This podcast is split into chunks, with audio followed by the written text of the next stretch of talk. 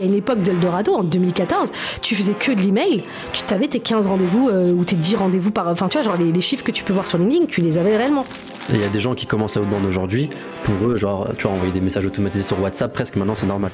Tu vois vite en fait les limites euh, de faire le n'importe quoi avec la prospection, euh, parce qu'en fait, si t'as pas le marché qui va bien, bah tu te dis en fait, ouais, c'est pas adapté à moi.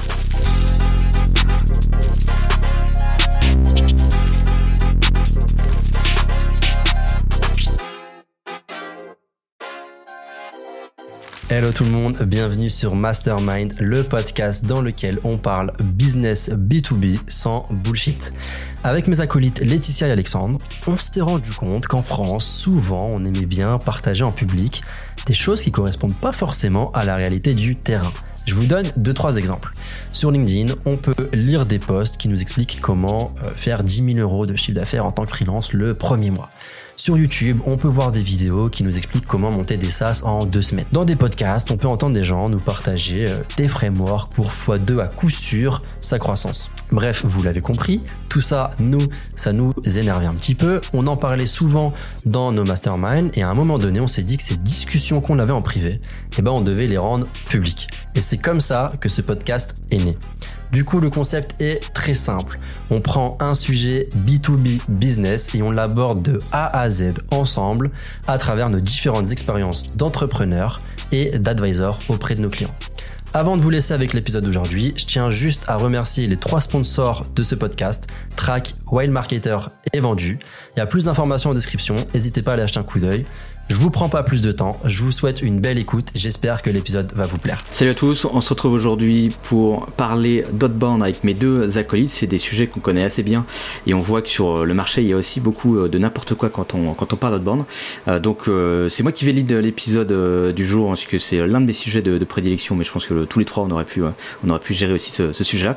déjà avant de démarrer, on va peut-être définir l'outbound euh, parce que c'est vrai qu'il peut y avoir plusieurs définitions en fonction de, de, euh, bah, du sujet. Quoi. Euh, du coup, qui. Enfin, est-ce que vous voulez chacun donner une définition de l'outbound ou on part sur une définition commune, comme ça tout le monde est, tout le monde est OK Vas-y, on te fait confiance pour donner une bonne, une bonne petite définition. Bonne définition. Si tu racontes n'importe quoi, de toute façon tu connais, on, on te coupera. ouais.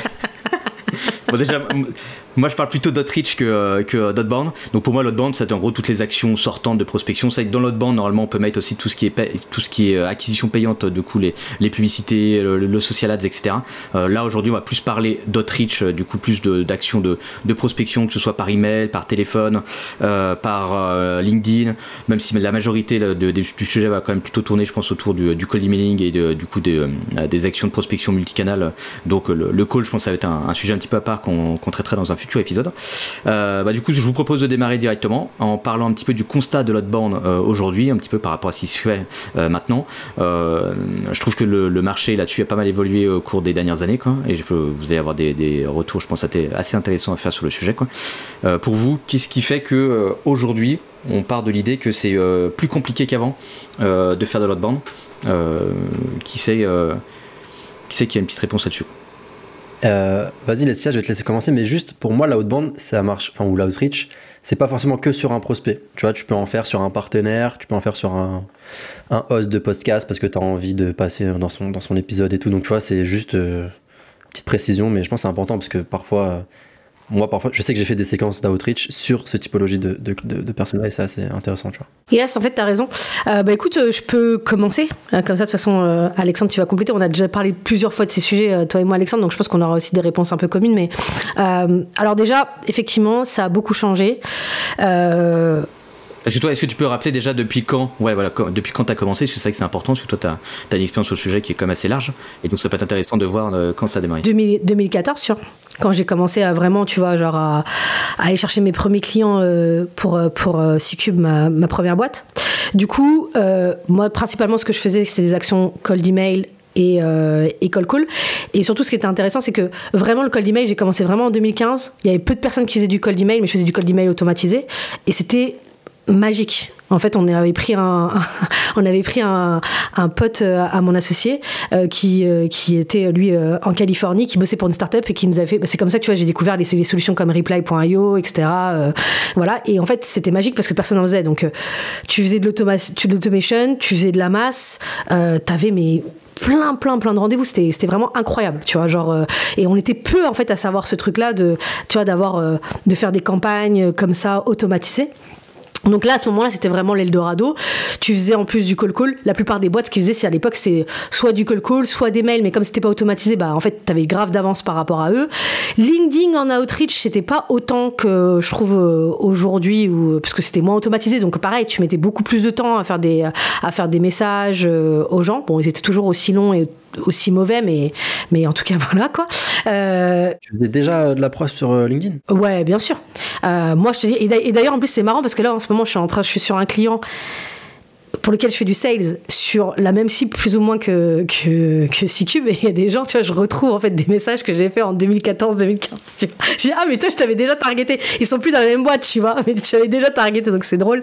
Et parfois, tu te dis, ah, mais qu'est-ce que, parce que t'es mes débuts, tu vois. Donc tu te dis, mais qu'est-ce que j'étais mauvaise, tu vois, sur les, sur les, sur les, sur les messages LinkedIn, tu vois.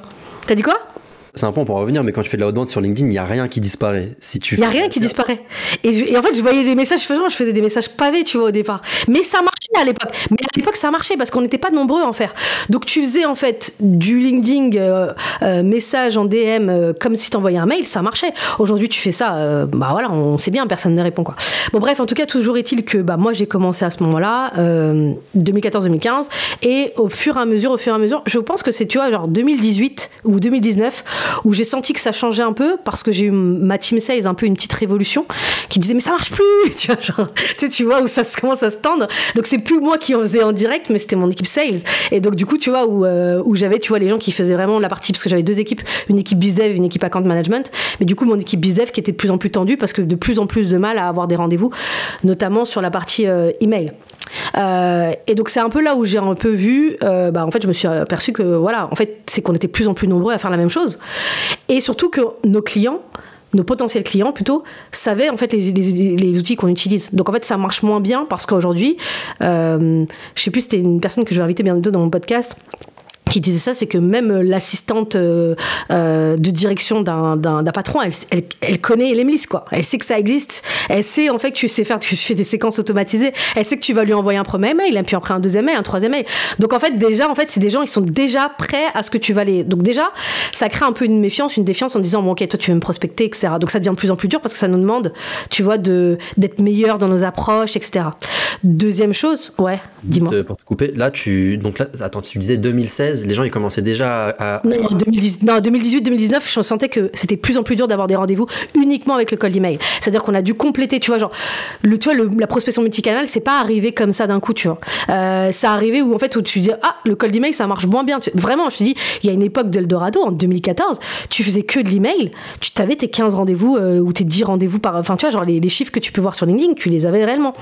Après, c'était beaucoup moins vrai. Ensuite, bah, je voyais mes sales qui avaient trois rendez-vous avec des emails, euh, beaucoup moins de réponses, euh, ça ouvrait beaucoup moins les emails, etc., etc. Donc après, bah, tu travailles pour avoir des meilleurs emails, mais après, tu te rends compte, bah, voilà, que bah, là, en fait, euh, tu as besoin plus de marketing parce que bah, c'est plus juste un travail d'aller cibler les bonnes personnes et d'envoyer un message. Il fallait travailler les messages, travailler les accroches, etc. Et nous, on n'avait pas, tu vois, un spécialiste comme, euh, comme Alex sur la partie outreach qui est capable, en fait, de construire des vraies séquences market. Donc, c'était moi, en fait, qui faisais les séquences.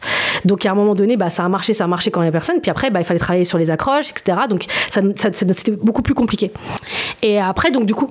Et encore, je te coupe pour donner du contexte. Du coup, toi, tu tapais des écoles et des grands groupes, on est d'accord? Euh, Je tapais des grands groupes, ETI, PME déjà sur le côté boîte. Ok. Euh, j'avais deux modèles économiques. Les entreprises. Donc vraiment, on avait euh, les trois segments, tu vois, genre vraiment grands groupes, grosses PME et ETI. Mais start-up, pas assez de budget, en tout cas au début de la boîte. Et après, les écoles. Ok. Et, euh, et, dernière question, du coup, la solution que tu utilisais et tout, euh, ça faisait quoi un peu à l'époque comme ça Tu vois, les gens ils se resituent parce que, par exemple, pour moi, quand j'ai connu l'outbound, c'était euh, avec ma première XP enfin même un peu avant, mais c'était genre 2020, tu vois. Donc euh, il y avait déjà des solutions un peu délire multicanal, enfin on, on, commençait déjà à en parler ça. Et il y a des gens qui commencent à outbound aujourd'hui, pour eux, genre, tu vois, envoyer des messages automatisés sur WhatsApp, presque maintenant c'est normal.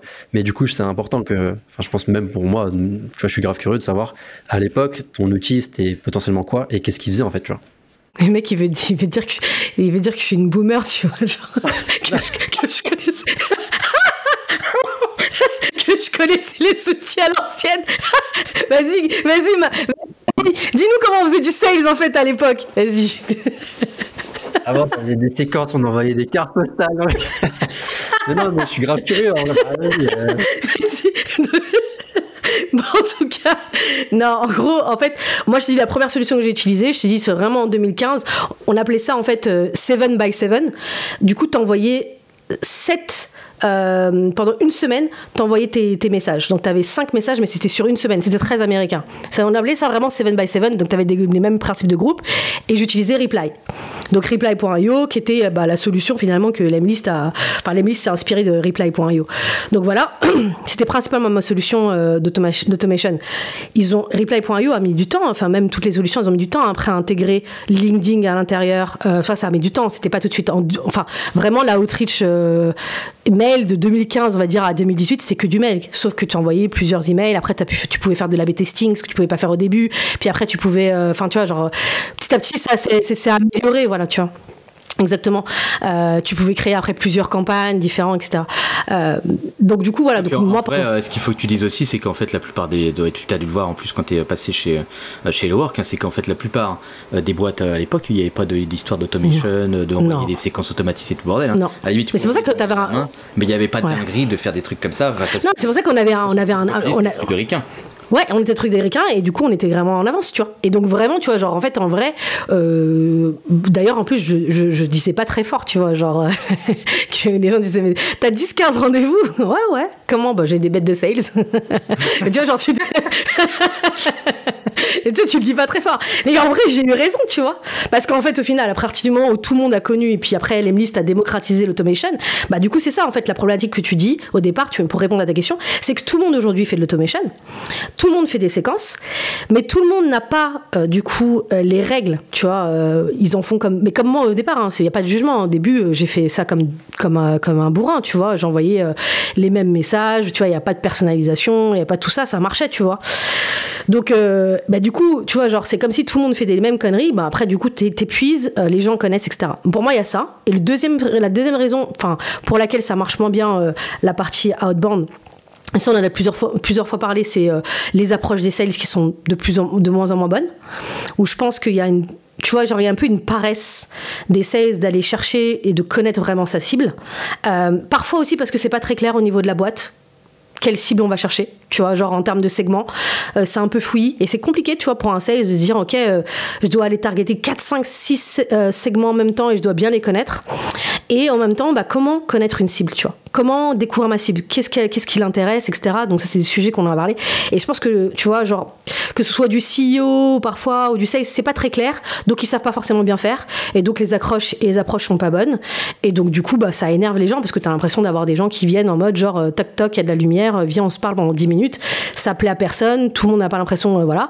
Après on parle de personnalisation, sauf que les gens ils confondent personnalisation et euh, genre, euh, même si évidemment les gens vont plus loin que dire bonjour Julie ou bonjour etc. Mais parfois ils vont juste dire, bah j'ai vu que tu étais DRH sur LinkedIn. Bon bah enfin, tu voilà. pas, tu fais pas d'effort là. Euh, là, on va vous dégager un coup de pied là.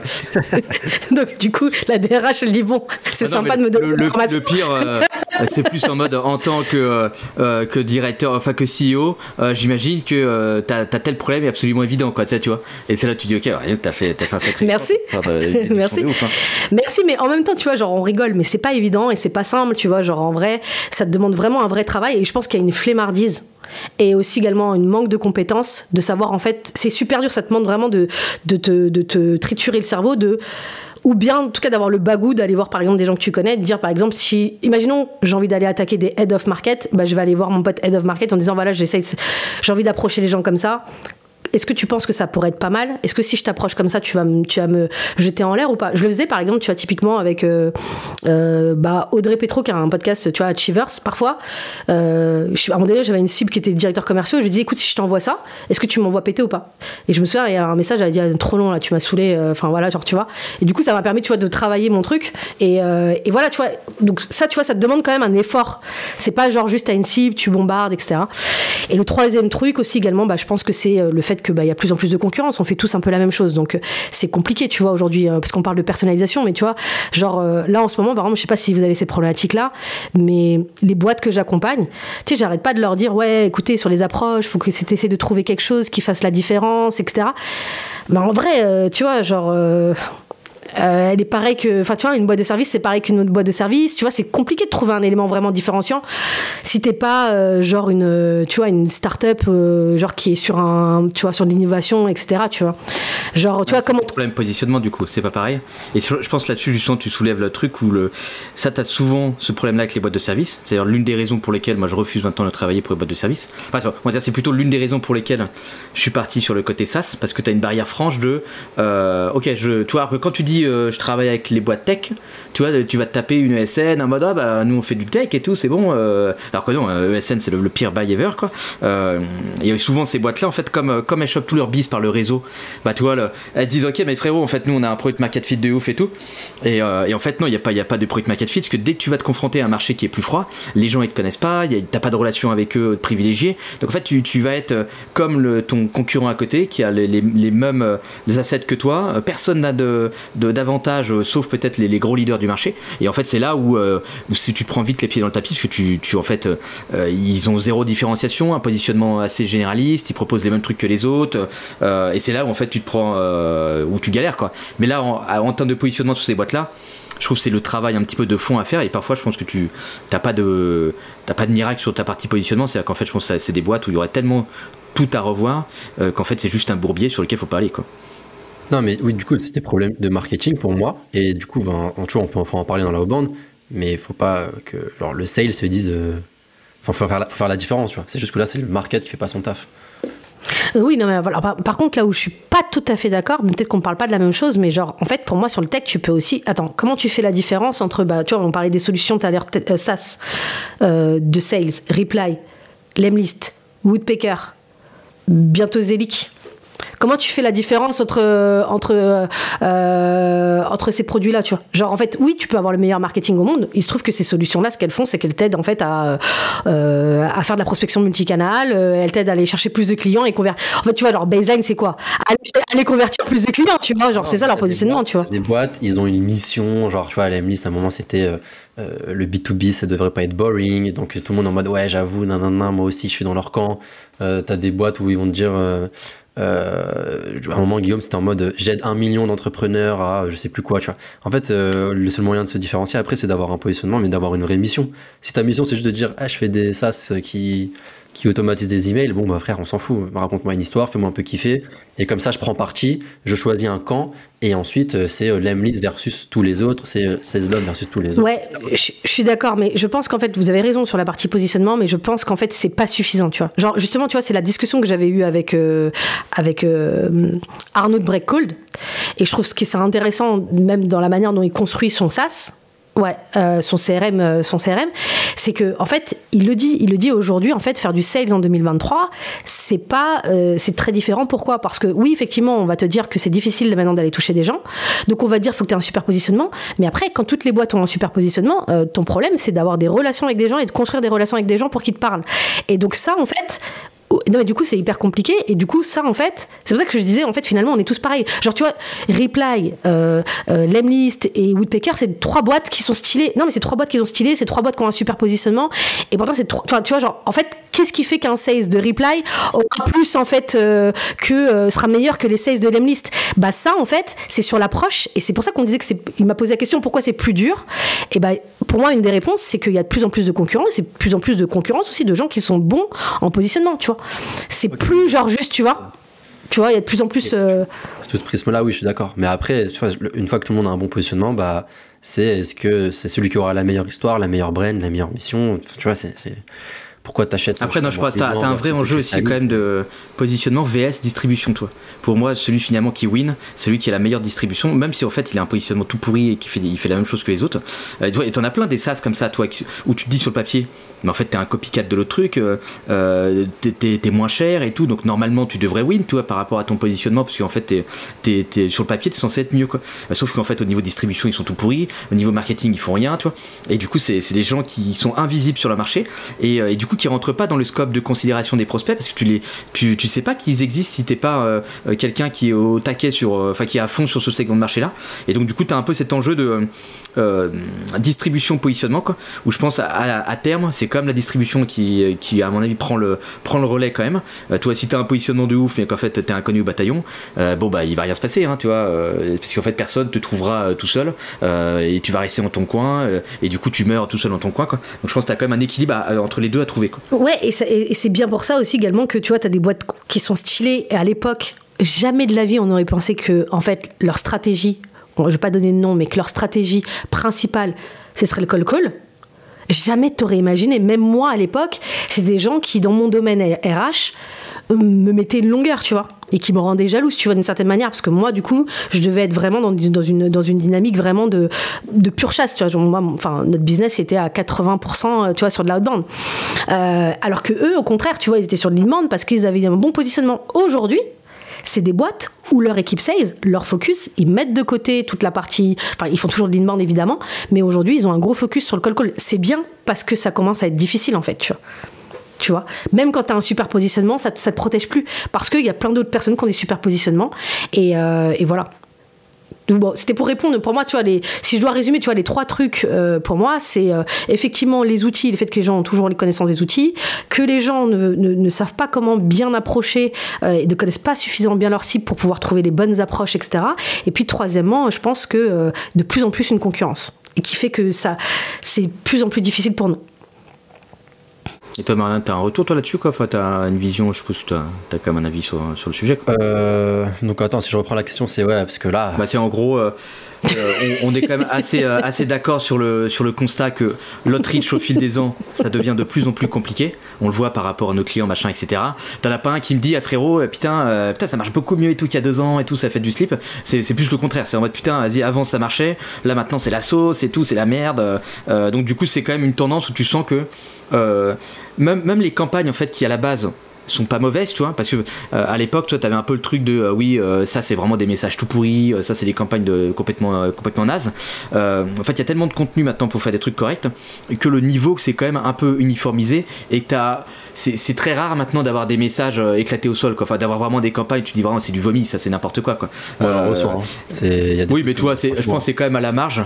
Euh, et quand tu regardes maintenant un peu le niveau moyen, tu dis c'est moins choquant qu'à l'époque où tu pouvais quand même avoir une grosse disparité. alors il y a toujours des fous furieux qui font des dingueries, quoi, qui vont t'envoyer n'importe quoi. Notre petite bulle startup, donc on a des petits grosses machins, trucs qui nous envoient des emails. Mais la vérité, c'est que des fois, je reçois des emails, mon gars, c'est c'est catastrophique. C'est genre. Euh, oui, t'as as quand même du, sale, mais je pense que c'est quand même moins à l'époque. Euh, à l'époque, t'avais quand même beaucoup plus de trucs où, euh, par, par, exemple, maintenant, c'est quand même plus compliqué d'avoir un message complètement mauvais que tu vas pouvoir épingler sur LinkedIn en mode regardez, j'ai reçu ce torchon dégueulasse là. tu vois, parce que le niveau quand même. Il a monté quand même, il a monté. Mais voilà. ok, il a monté, mais je suis pas d'accord parce que comme le niveau il a monté, mais que le niveau aussi de connaissance de ok, c'est quoi un boucle d'email il a monté, on considère toujours ah bah que les emails qu'on reçoit c'est de la merde. Oui, c'est toujours de la merde, mais c'est oui, ce qui fait que c'est encore plus dur, parce que le, le niveau moyen d'avant, qui était correct, c'est devenu le nouveau médiocre de maintenant, et du coup, euh, t'associes ça avec des messages tout nuls, quoi. Mais ce qui fait que c'est de plus en plus dur, et donc je pense que ça rejoint un peu cet aspect-là de euh, euh, c'est de plus en plus compliqué, et donc c'était la question, c'était en gros comment tu, tu, perçois ce truc-là, pourquoi, pourquoi c'est de plus en plus compliqué, même si là on a donné quelques éléments de réponse. Toi, c'est quoi ta vision là-dessus qui fait que qu'est-ce qui fait que ça, ça, ça, se corse de plus en plus et qu'en fait ça se calme pas hein, J'ai l'impression que c'est pire, bah, en fait, au fil des gens en vrai, il pourrait y avoir plein, plein, plein de raisons. Déjà, moi, j'ai commencé la haute bande euh, un petit peu avant l'Emlist. Donc, c'était en 2020. J'avais un projet à moi et je faisais de la haute bande. Moi, j'étais un ouf. Je faisais de la haute bande avec Sendin Blue. Déjà, j'étais à la ramasse. Mais attends, tu vois, les gens qui font ça, il y a encore des gens qui me disaient Tiens, j'ai Sendin Blue, ça, ça marche? Ouais, mais de ouf. Ouais, il a dit ouais, mais... Il a utilisé ça, euh, peinard. Ouais, mais ça a marché par contre, les gars. Ça, ça a marché. Mais bon, je faisais des dingueries. Hein. Mais euh, vas-y, j'étais au début, je sortais d'école de commerce, euh, je savais même pas aligner deux mots dans un, dans un, dans un pitch sales. Enfin, j'étais en mode amateur, quoi. Donc après, j'ai commencé à m'intéresser à tout ça, j'ai commencé à bidouiller, à toucher des trucs avec l'Emlist. Euh, moi, j'ai appris à copywriter avec LinkedIn, donc après, j'ai tous mes trucs que j'ai appris sur LinkedIn pour capter l'attention, machin, un truc, patati patata, je les ai appliqués sur le cold email. Ça marchait bien. Et puis après, j'ai été sales chez l'Emlist fin 2020, tout 2021 presque. Donc tu vois, euh, la outbound, bon bah, je l'ai vécu parce que je vendais une solution d'outbound, j'étais chez Lemlist, on accompagnait les clients, etc. etc. Et, euh, et du coup, pour moi, ce qui faisait que ça marchait pas, il y a plusieurs raisons. Côté sales, euh, déjà la principale, c'est qu'en fait, les sales euh, ils sont pas hyper bons pour euh, se mettre à la place de leurs clients et donc du coup avoir un copywriting, en tout cas une approche qui fait que genre le client il se dit ok c'est intéressant, tu vois, tu parles un peu de moi, tu me parles de vrais problèmes et tout, tu le disais tiens mais souvent ils donnent des trucs un peu random et tout. Euh, et moi j'ai fait des séquences où il y avait zéro personnalisation et ça marchait bien. Je pense pas que le fait que tu personnalises de ouf, ça veut dire que tu connais bien ta cible et tout. Ça, c'est des trucs qu'il faut genre complètement euh, séparer, tu vois. Juste bien connaître sa cible, bien adresser un problème. Des fois, j'envoyais des séquences d'emails, ça faisait 6 euh, lignes et c'était en mode bon, bah, j'imagine que tu es en, tant qu'AWS, tu as ce problème-là. écoute, moi, je peux t'aider à le résoudre. Est-ce que ça t'intéresse Si tu as, ce problème-là, let's go, on, en parle. faut juste bien comprendre sa cible et insister sur le bon pain, tu vois. Et ça, je pense que déjà, les sales le, euh, le connaissent pas. Donc, je sais pas s'il faut jeter la pierre. Je pense qu'il faut jeter la pierre sur les sales et sur le marketing. Parce que après, c'est aussi euh, la boîte qui doit former les sales, qui doit leur expliquer, ok, c'est quoi notre ICP, c'est quoi. Après, c'est comme délicat le marketing. Ah ouais, tu veux dire dans le sens où c'est eux qui doivent ramener les, les inputs marché, quoi. Bah, c'est pas un sales qui fait de la user research, tu vois. Ouais. Bah, normalement, le sales, c'est lui qui est le plus en contact par rapport au marketing bah, ah euh, avec les clients. À un hein. moment, euh, s'il est nul, il est jamais en contact avec le marché. Et puis au début, il est pas en contact avec le marché. Tu vois, je pars du principe, genre, tu rejoins une boîte, on va te former, on va t'expliquer euh, comment ça fonctionne dans la boîte, c'est quoi le marché, c'est quoi l'ICP. Si on t'a mal formé, bon, bah, déjà, tu pars avec une balle dans le pied, tu vois. Donc, euh, bah, en vrai, le, marketing n'a jamais euh, formé le sales en passant, ça, ça n'existe pas, ça, ça dans un monde parallèle peut-être. Hein, Normalement, enfin en tout cas pour moi, dans la boîte, il y a ceux qui, ceux qui connaissent mieux le marché, ça doit être un peu la team market parce que c'est leur objectif de faire du contenu. Je suis d'accord avec ça. C'est pas parce que c'est, c'est pas parce que ça se fait pas. idéal. en vrai, en vrai, en vrai, ça n'existe pas. Mais, mais en vrai, il a raison sur le fait que ça devrait être comme ça, en fait. Et ensuite, il y a aussi les vieux de la vieille dans la boîte qui ont de l'XP, les sales et tout, qui ont pris des baves, qui ont su se relever et qui commencent à connaître le marché aussi. Parce qu'au bout d'un moment, ils sont face à, au marché de plus en plus et donc ils comprennent. Tu vois, genre, je sais pas, le head of sales, des trucs comme ça. Mais, euh, là, ouais, mais là, tu soulèves un vrai truc, quoi. Parce qu'en vrai, ça existe, les trucs, euh, trucs de marketing qui connaissent le marché, sauf qu'ils vont te pondre des vieilles fiches persona euh, useless avec, ouais, bah, le mec qui roule en Mercedes, machin, Mercedes, tu vois. Ça, ça met que dalle, quoi. Et tu vois, et du coup, ils peuvent te filer ça, mais le sales, il va arriver en mode, ok, super. non, mais du coup, un, un marketeur qui te file ça, il connaît pas son marché. Est-ce que tu vas sur le Sales Navigator et tu vas mettre filtre et il a une voiture Mercedes et il gagne 40 000 euros par mois? Non, c'est pas ça, tu vois. C'est pas ça qui fait qu'il va acheter un truc ou quoi que ce soit. Ça existe même pas, c'est même pas des filtres. en fait, ça sert à rien. Hein, il va juste se dire, ok, bah, Enfin, je sais même pas ce qu'il va se dire d'ailleurs, le pauvre, il a des informations qui lui servent à rien. Ah, mais c'est là où toi, euh, tu as un gap, c'est-à-dire que l'équipe marketing, comme ça a été biberonné au truc HubSpot, Persona, machin, toutes, les, toutes ces conneries-là, tu as les fiches Persona useless. Euh, je sais même pas comment c'est créé ces trucs-là parce que tu, tu, c'est ça, elles sont tellement useless la plupart du temps que tu dis, ok, ça n'apporte rien, quoi. Ah, mais eh, je pense que l'équipe marketing se dit, on a fait notre job, tu vois, on a fait, c'est bon, on a fait nos trucs Persona, machin, blabla. Et en fait, quand tu vois sur la réalité terrain, tu vois qu'en fait, ouais, mais ça, ça sert à rien, c'est pas applicable, c'est juste un truc que tu mets au mur comme ça, que personne ne regarde. Quoi. Je suis d'accord avec toi, mais juste c'est pas parce qu'aujourd'hui ça se fait pas que c'est pas ce qu'il faudrait faire. Tu vois, je pense qu'aujourd'hui, du coup, peut-être alors si tu enfin si toutes les boîtes font ça, elles se trompent. en vrai, marketeur, il doit connaître son marché. Sinon, comment tu fais une bonne ad, comment tu fais un bon contenu, comment tu fais plein de choses? Genre, si tu comprends pas à qui tu t'adresses, c'est un peu chaud, tu vois. Et plus après les, les anciens sales qui ont de la bouteille et tout, mais, euh, mmh. là je peux me mettre dans la, dans la tête d'un mec qui commence à lancer sa boîte, d'une nana qui commence à lancer sa boîte. Au début, t'as pas, pas, euh, parlé à 12 000 clients, donc la seule chose que tu peux faire, c'est de la user research, c'est faire un peu de market et tout. Donc, euh. donc déjà, le problème, c'est ça, c'est qu'ils écrivent pas des bonnes séquences parce qu'ils connaissent pas vraiment leur, leur SCP, ils, ils savent pas à qui ils s'adressent. Qu'est-ce qui fait que le mec, il va se mettre en motivation, euh, en, en, mouvement, pardon? C'est quoi ces, vraies motivations profondes et tout? Ensuite, euh, il y a aussi le problème de ce qu'on disait, bah, ils font ils font la, hum, ils pensent que les gens personnalisation égale bon email, tu vois. Alors que c'est pas vrai. Tu peux juste écrire Hello Laetitia. Si ensuite la, la, phrase d'après, elle répond parfait à ton besoin, que t'arrives en plus au bon moment, enfin plein de choses, t'as pas besoin de personnaliser, etc. Et ça, moi, je me souviens qu'au tout début, je me perdais là-dedans et je me disais, vas-y, ça serait incroyable que je scrap Welcome pour savoir qu'il est en train de recruter ça et puis euh, matcher ça et envoyer une séquence en lui disant que euh, j'ai parlé juste avant à son collègue et donc du coup, tu vois, il y a des variables, enfin, il y avait des variables de ouf dans tous les sens. En fait, ça sert à rien. Faut juste revenir à l'essentiel, c'est de quoi il a besoin, c'est quoi ses vrais problèmes, et écrire des séquences sur ça. Ça, c'est le gros, gros du problème. Et derrière, bah, on, quand on a commencé à en parler, c'est que du coup, bah, en fait, les boîtes, euh, elles savent pas à qui elles s'adressent. Comme elles savent pas vraiment à qui elles s'adressent, elles ont un positionnement qui est pas ouf. Comme tu as un positionnement qui est pas ouf, tu peux, être, euh, tu peux, faire, tu peux avoir le meilleur sales du monde, il n'arrivera pas à vendre ton produit, etc. etc. Et en plus, c'est pareil, tu un mauvais positionnement, et que tu comprends pas bien ton marché, tu vas pas développer un bon produit ou une bonne solution ou un bon service pour elle, tu vois. Donc en plus, tu as un mauvais produit, plus un mauvais positionnement, plus des celles qui connaissent pas leur ICP, donc tu commences à faire des séquences qui sont, ça fait, qui sont nulles. Ça fait beaucoup là. Ça fait beaucoup là. Non, mais bon, je prends l'extrême, mais en gros, il y a des, enfin, en vrai, souvent quand tu creuses, c'est pour ça que souvent, en plus, on, s'en parlait tous, mais tu vois, tu vas avoir un client qui va venir, te, ou un client ou une personne qui t'envoie un message sur LinkedIn, ils disent que tu peux m'aider, tu l'aides un peu, tu commences à regarder les séquences, ensuite tu le challenges, et puis tu te rends compte qu'au market ça va pas, et tu te rends compte que le positionnement il est pas clair, et tu vois, en vrai, euh, le vrai problème, c'est que c'est souvent ça. Hein. Oui, bah, d'ailleurs, nous, c'est un peu notre problème parfois, tu sais pas, tu sais pas comment. Enfin, quand tu as des problèmes de. La plupart des gens, ils arrivent à un problème en disant, euh, je sais pas, euh, on a des problèmes, on n'arrive pas à prendre des rendez-vous tu sais jamais si c'est vraiment parce que les sales ne savent pas faire contrôler les accroches, si c'est une question de positionnement, si c'est une question d'outils, etc. Donc à chaque fois, tu es obligé de faire une espèce d'investigation. Bon, franchement, aujourd'hui, moi, ce que je vois de plus en plus, c'est que, en fait, j'ai rien justement, toi, tu réponds à ces questions-là, parce que, euh, genre, euh, Alex, parce que, ouais, parce que, en fait, genre, moi, je me dis, c'est quand même fou, parce qu'on n'a jamais eu autant d'outils dans notre vie pour être des dingos de la Autriche, tu vois. Genre, genre, non mais vraiment, tu vois, genre, tout à l'heure, il rigolait, il me, prenait pour la mamie du sales, mais attends, en vrai, non mais c'est, non mais. Eh, il y a des gens qui vont des posts sur LinkedIn, ouais, Marwan, il a dit que Laetitia, c'est la mamie du sales. Eh, j'ai pas dit ça, moi. moi c'est plutôt la, la, la, boumeuse du sales, hein. je pense que c'était plus ça. Alors qu'en plus, à chaque fois, je dis, ouais, Laetitia, c'est la big boss et tout, genre, allez écouter son podcast. non, non, non, non, mais quand je dis. Non, mais moi, après, j'ai pas de problème à dire que je suis une boomer, hein. aucun problème, mais ce que je veux dire, c'est que, genre, mais en fait, tu vois, genre, avec l'IA, Là, euh, je pense que vous les connaissez, genre euh, Laurent Max, bah, tous les gens de, mon collectif euh, Winning by Design France, là. Ils ont, par exemple, là, ils ont des outils, mais de malade mental qui te permettent d'avoir une information, mais tellement chirurgicale sur des comptes. C'est un truc que, mais genre, enfin, jamais on a pu avoir. Mais en vrai, je suis en train de me dire, c'est incroyable ce que l'IA permet de faire en termes de connaissance de, de, ton, de potentiellement ton persona ou de tes comptes. Mais je suis pas sûre que ça va résoudre le fait que ça va faciliter en fait le fait d'avoir des rendez-vous.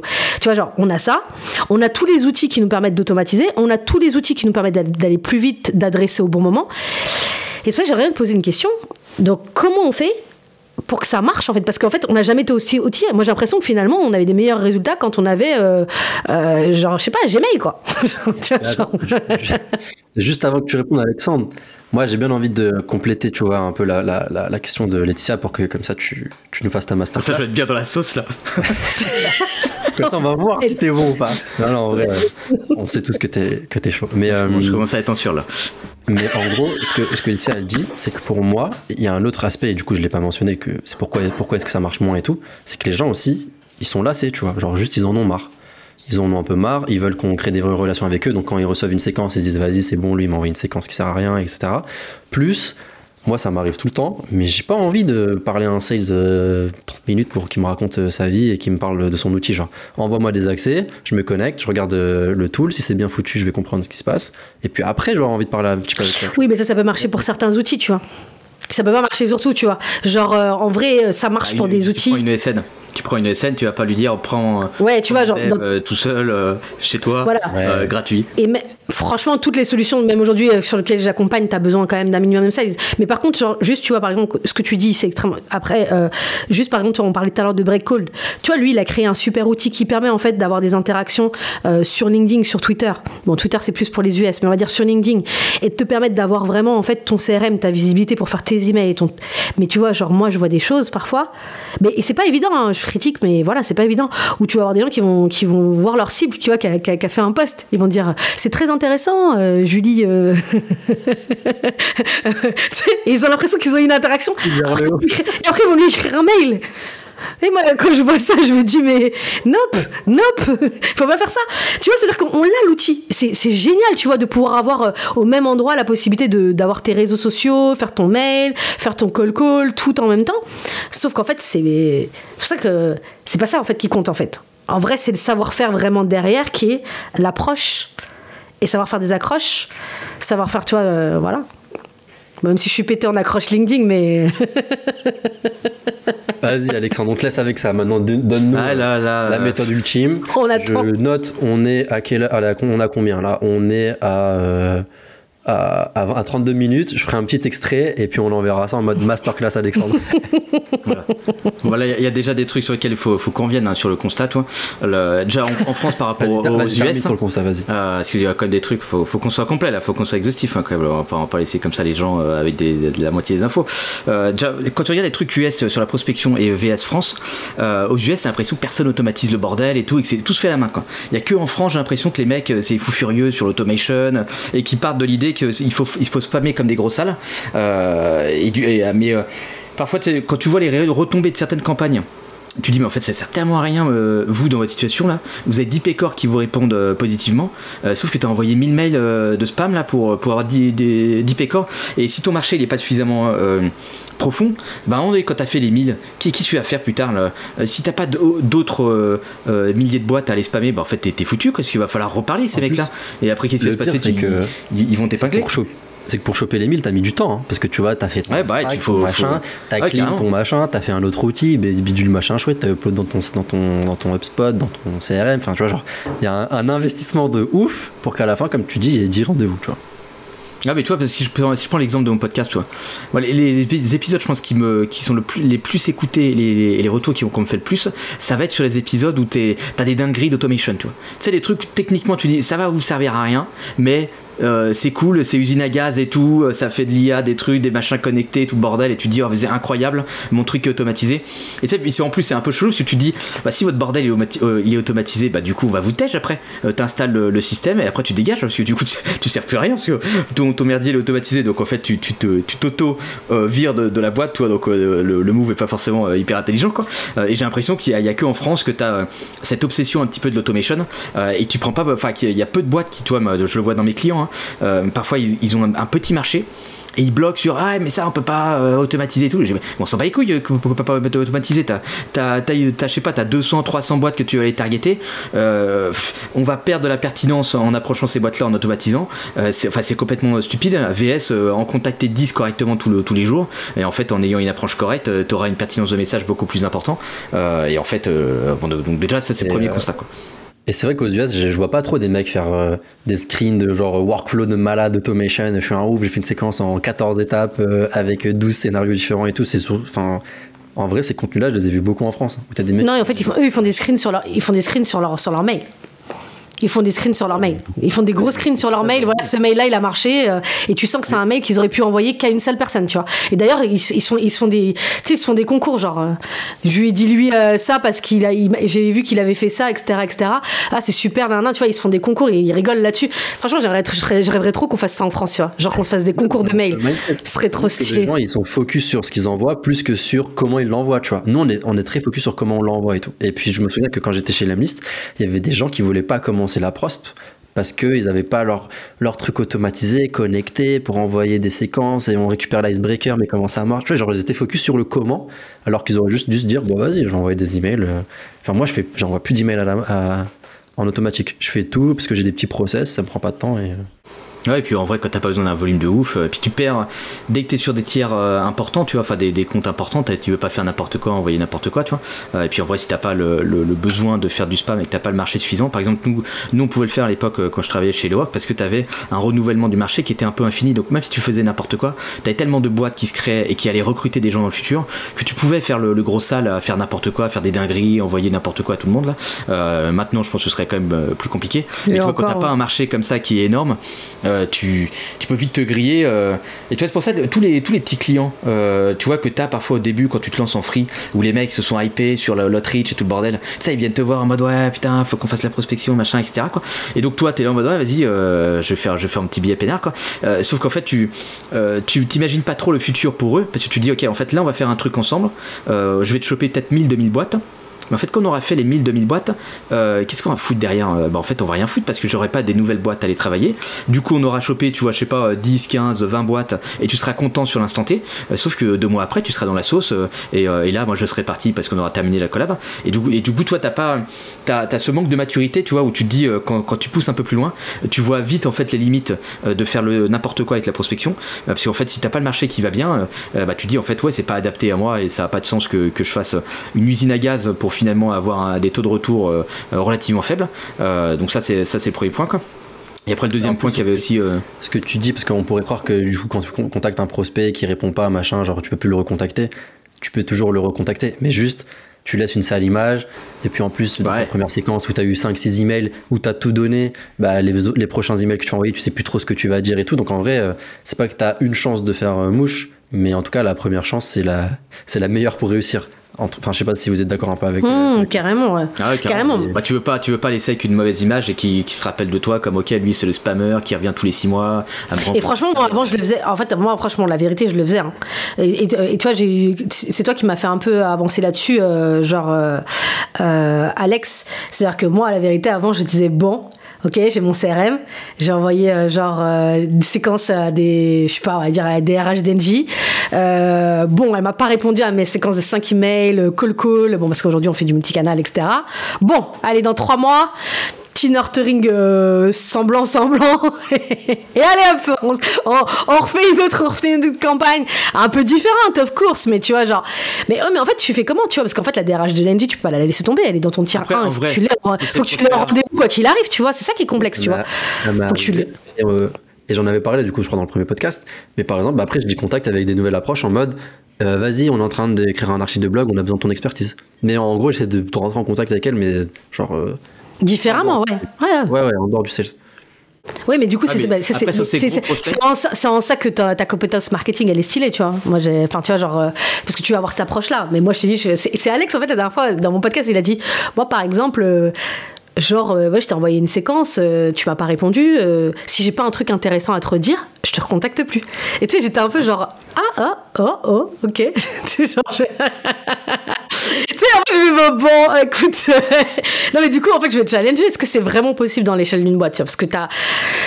Enfin, tu vois, t'as as, une, liste de boîtes, faut que tu les contactes. Faut, faut, enfin, c'est, en fait, ton approche, elle est hyper quali, elle est géniale, c'est ça qu'il faut faire. Mais est-ce que c'est vraiment réaliste? Est-ce que la DRH d'Engie, après, t'es pas obligé de la remettre dans une campagne, tu vois? Mais non, mais tu vois, voilà, si on, si on creuse un peu sur, sur ces trucs-là, je pense que tu as plusieurs enjeux, tu vois, avec les, les clients, ce que j'essaye d'appliquer quand on fait des trucs un peu euh, au global. Euh, tu as le système d'acquisition, donc plus, tu vois, comment on va choper un peu du pipe, machin, etc. Enfin, ou tu sais, comment on va rentrer en contact avec certains prospects. Après, tu peux avoir des enjeux, tu vois, bah, euh, avec un système un peu de maturation, c'est-à-dire, ok, si je tombe au, mau- au mauvais moment ou si en fait je ne peux pas détecter le bon moment quand il y a un besoin, et ça, c'est la vraie problématique quand tu as des boîtes de type ESN ou autre, etc., euh, où en fait tu veux positionner du monde au sein d'une boîte, tu, sais jamais quand il y a un besoin parce que c'est des trucs euh, en interne, quoi. Donc si t'as pas le signal en interne qui te dit tiens, euh, salut machin, là il y a un besoin, faut qu'on se parle maintenant, la plupart du temps tu vas tomber au mauvais moment, quoi. Et donc tu peux mettre en place toi des systèmes un peu de, nurturing que, je- vais appeler du coup système de, maturation, où tu vas essayer de caler ton prospect quelque part pour pas qu'il t'oublie. Et du coup, quand il y a un besoin, il va pouvoir revenir automatiquement vers toi parce que tu restes dans son scope de considération. Quoi. Après, tu auras le système de closing derrière, tu vois, de conversion. Euh, et donc, par exemple, sur ces prospects-là, c'est là où le marketing peut faire des, assets intéressants, tu vois. Euh, par exemple, si tu regardes la newsletter que j'ai aujourd'hui, euh, elle a été pensée comme ça. Parce que le but de la newsletter, c'est de faire un- une séquence evergreen. C'est-à-dire qu'en fait, tu sign up, tu reçois la vidéo 1 jusqu'à la vidéo de, fin, hein. Tu vois, qui peut être, je sais pas, moi, la centième, 150e, tu vois, je peux, je peux faire le truc un peu à l'infini, quoi. Mais l'enjeu, c'est qu'en gros, tu vois, le. Le, le- le- les prospects continuent à être nurturés un peu par ce truc là et quand il y a un besoin à la fin ça devient tellement évident que bah, ok euh, là j'ai un sujet là-dessus euh, bim euh, c'est c'est c'est no brainer de tu de- peux, tu peux, tu peux comme ça. préciser quand, tu préciser quand tu dis evergreen, c'est-à-dire quoi? C'est-à-dire qu'en fait, en gros, n'importe qui qui rentre dans ton, dans ton pipeline recevra la première vidéo en fait que tu as faite ouais c'est ça c'est un truc qui ne meurt pas euh, dans le temps normalement tu vois. Ouais, mais vous en parlez, vous en parlez comme si c'est normal, mais enfin, tu vois, genre. Ouais, mais moi je suis inscrit donc je savais de quoi il parle. Enfin, tu vois, les gens ils font pas ça, enfin, tu vois, genre, euh, ok, tu vois, genre, En, ok. fait, en fait, ce qu'il fait, c'est qu'il a une séquence, tu vois, et en gros, euh, toutes les semaines, s'il s'il ajoute une, un email, bah, même si je me suis inscrit, enfin, moi, si je suis nouveau, je m'inscris, je vais recevoir l'email 1, 2, 3, 4, 5, et puis lui, il continue à en ajouter, tu vois. Et après, donc, ce que tu dis, c'est intéressant, c'est que le, moment où il y a un besoin, la personne, elle pense à toi. En vrai, bon, ça c'est vrai, mais dans la vérité, euh, il faut quand même venir un peu la titiller et tout. Moi, je pense que c'est plus au moment où tu sens qu'il y a un truc, genre, euh, je sais pas, ça fait euh, sept fois d'affilée qu'elle ouvre ton email, euh, j'en sais rien, qu'elle clique sur un lien, elle a téléchargé deux e-books. Tu vois, il y a des petits signaux comme ça aussi. Tu peux te dire, ok, là, je, peux me permettre un peu de la recontacter en lui disant, coucou, la DRH de NJ, ça commence à ouvrir plein de plein d'e-books et tout. euh, pourquoi t'es intéressé par pourquoi t'es intéressé par la marque employeur, tu vois? Genre, je sais pas. Après, DRH, on prend quand même la pire cible de, de la planète. Oui, mais en fait, justement, moi, c'est- la, la- la raison pour laquelle je prends cette cible, c'est que c'est la plus difficile. Donc, tu vois, les personnes qui écoutent, ils se diront, euh, tu vois, si on trouve des solutions pour eux. euh, Là, vous vous mettez dans, dans la gigasauce, là. De toute façon, on- tous les trois, tous les trois, tous les trois, tous les trois d'ailleurs, en fait, on doit remarquer, hein, tous les trois, on a bossé sur ces cibles. hein. Ouais, Tous les trois. Mais c'est c'est les C'est pires fou. cibles. hein, c'est- Mais c'est super dur. Oh my god. Que les, les, les RH, euh, c'est c'est un autre game. Les RH, c'est- C'est ah ouais, c'est c'est franchement il faut avoir de la créativité, il faut avoir de la patience, de la résilience, faut faut pas avoir d'ego, il faut pas avoir d'ego, faut pas avoir d'ego. faut pas faut pas avoir d'ego. Non, mais c'est parce que cette cible-là, pour que les gens comprennent, elle est genre harcelée. T'as les candidats, t'as les, les ESN, les machins, les trucs, les bidules, les chouettes, en interne. Personne ne respecte trop un recruteur ou un DRH parce que genre on se dit, vas-y, c'est un job facile, c'est des ressources humaines. C'est ça, c'est super dur et en plus ils ont pas beaucoup de budget, ils ont plein de trucs à faire, c'est non, c'est super dur leur métier. C'est une, Ah, galère. Et moi, cette, elle m'a mis en PLS. Tu vois, je venais de l'AMLIS, on faisait des séquences de ouf, j'avais des perfs de malade. J'arrive chez Refty, on lance des séquences, 50% de taux d'ouverture. Je me dis, ouais, qu'est-ce qui se passe? On a un problème de délivrabilité. je check. on, a, on a un problème de, de- On est sur le marché du recrutement, mon gars. Donc, je commence à réfléchir à des trucs, tu vois, on améliore des choses. On faisait des vidéos personnalisées par personne. Genre en mode, on avait tout un petit process. Euh, j'ouvrais le Loom, je faisais un record, j'allais sur leur page welcome. Ouais, il y a des problèmes sur ça, bam bam bam, on peut t'aider, tac tac tac, tu vois. On leur envoyait les vidéos, on faisait euh, 15% de, de, de reply, tu vois. Mais c'est nul comparé à si je fais ce même process là sur euh, les fondateurs euh, CIO de trucs de je sais pas quoi, sur une, sur une autre target en fait. Sur les RH, ça marchait pas. Mais c'est aussi ça qui a fait que j'ai commencé à me dire, ok, bah là en fait, juste le sales comme ça, ça marchera pas. Donc euh, faut venir coupler avec du market et autres, tu vois. Et ça, c'est un truc que je vois pas beaucoup dans les boîtes. En gros, euh, j'ai un peu l'impression que tu vois le market ils ont dit bah vas-y maintenant on a fait notre taf débrouillez-vous avec vos listes alors qu'en fait ils devraient travailler un peu main dans la main tu vois Après, il y a quand même un autre truc, toi, sur le pourquoi ça marche moins. C'est que, euh, comme tu disais, euh, ça prospecte comme en 2015. Et en 2015, tu prospectes comme à gros salle, en mode, ouais, est-ce que tu veux une démo Voilà mon calendrier, machin, blabla, quoi. Euh, et c'est vrai qu'aujourd'hui, il y a tellement de sollicitations de partout que si t'es un C-level, tu vois, qui a un petit peu de responsabilité, si tu commences à dire oui à toutes les démos de la planète, machin, parce que parfois, tu sais, j'avais un sales, moi, avec qui j'avais échangé à l'époque, il me sortait, ouais, mais les, euh, les, les mecs peuvent pas te, te dire non et tout, parce qu'en fait, c'est leur job de faire de la veille sur les outils, les machins et tout, tu vois. S'il fait pas, s'il me prend pas la démo, s'il fait pas son boulot, euh, mais t'as envie de dire, frérot, euh, oui, mais en, soi, maintenant, non. Euh, toi, sinon, le, mec, euh, il fait ça toute la journée. Il fait que des démos avec tout le monde, en ah bah oui, bah faut que je fasse de la veille sur les tools et tout pour être un peu à la pointe là. Au final, il, faut rien toute la journée. Il fait que des démos avec des gens. il avance, il peut pas avancer sur ce sujet, quoi. Donc, toi, t'as as quand même aussi un, enjeu là-dessus où, évidemment, si tu gardes la même posture commerciale qu'on pouvait avoir à l'époque, forcément, c'est quand même plus compliqué de de, euh, de performer euh, comme, euh, comme, on pourrait, comme on pourrait le faire avant. Aujourd'hui, tu as quand même besoin, je pense, de retravailler un petit peu la posture commerciale pour pouvoir faciliter les contacts avec les prospects. Et toi, là, j'ai eu le cas avec un client juste avant, avec qui j'étais en workshop, tu vois. Et maintenant, moi, je leur dis à mes clients, est-ce qu'on est, clair que sur les, les, les, réponses, on n'est pas en mode ça va booker des démos tout seul dans l'agenda, hein. ça, ça, ça n'existe plus. Quoi. On est plutôt en mode avoir une interaction avec les gens. Donc, du coup, ça va répondre. Et à partir du moment où il y a une réponse, il va falloir traiter les réponses et du coup reprendre la main de votre côté. Il n'y aura pas d'histoire de euh, je ne veux pas lui parler tant qu'il veut pas de démo. Quoi. Euh, et là, c'est plus mon client qui m'a mis un stop. Il m'a dit non, mais moi, justement, euh, moi, je veux pas entendre parler de démo, machin, etc. C'est mort. Euh, parce que le démo, après, il va me demander le pricing, ça va être une galère, machin. Et du coup, ça, ça va mettre sur, ça va partir sur des mauvaises bases. Et c'est la première fois que ce, ce truc-là m'arrivait. C'était moi qui me prenais le taquet en mode est-ce qu'on est au clair que c'est pas, on va pas parler de démo? Moi, je dis, bah, Moi, je- tous les jours. Moi, tous les jours, je veux dire, vas-y, t'as pas besoin de payer la presta. Je te le fais là, c'est bon, on, on- on fait bosser ensemble sans problème. Euh, mais toi, du coup, je pense que les, les aussi ont du mal à avoir cette posture. Euh, et je crois que je, je te l'avais ra- raconté ça. Euh, Laetitia euh, sur l'échange qu'on a vu euh, qu'on avait eu ensemble chez Hello Work à un moment donné nous chez Hello Work on avait un- une problématique parce qu'on avait du mal à choper certains prospects quoi.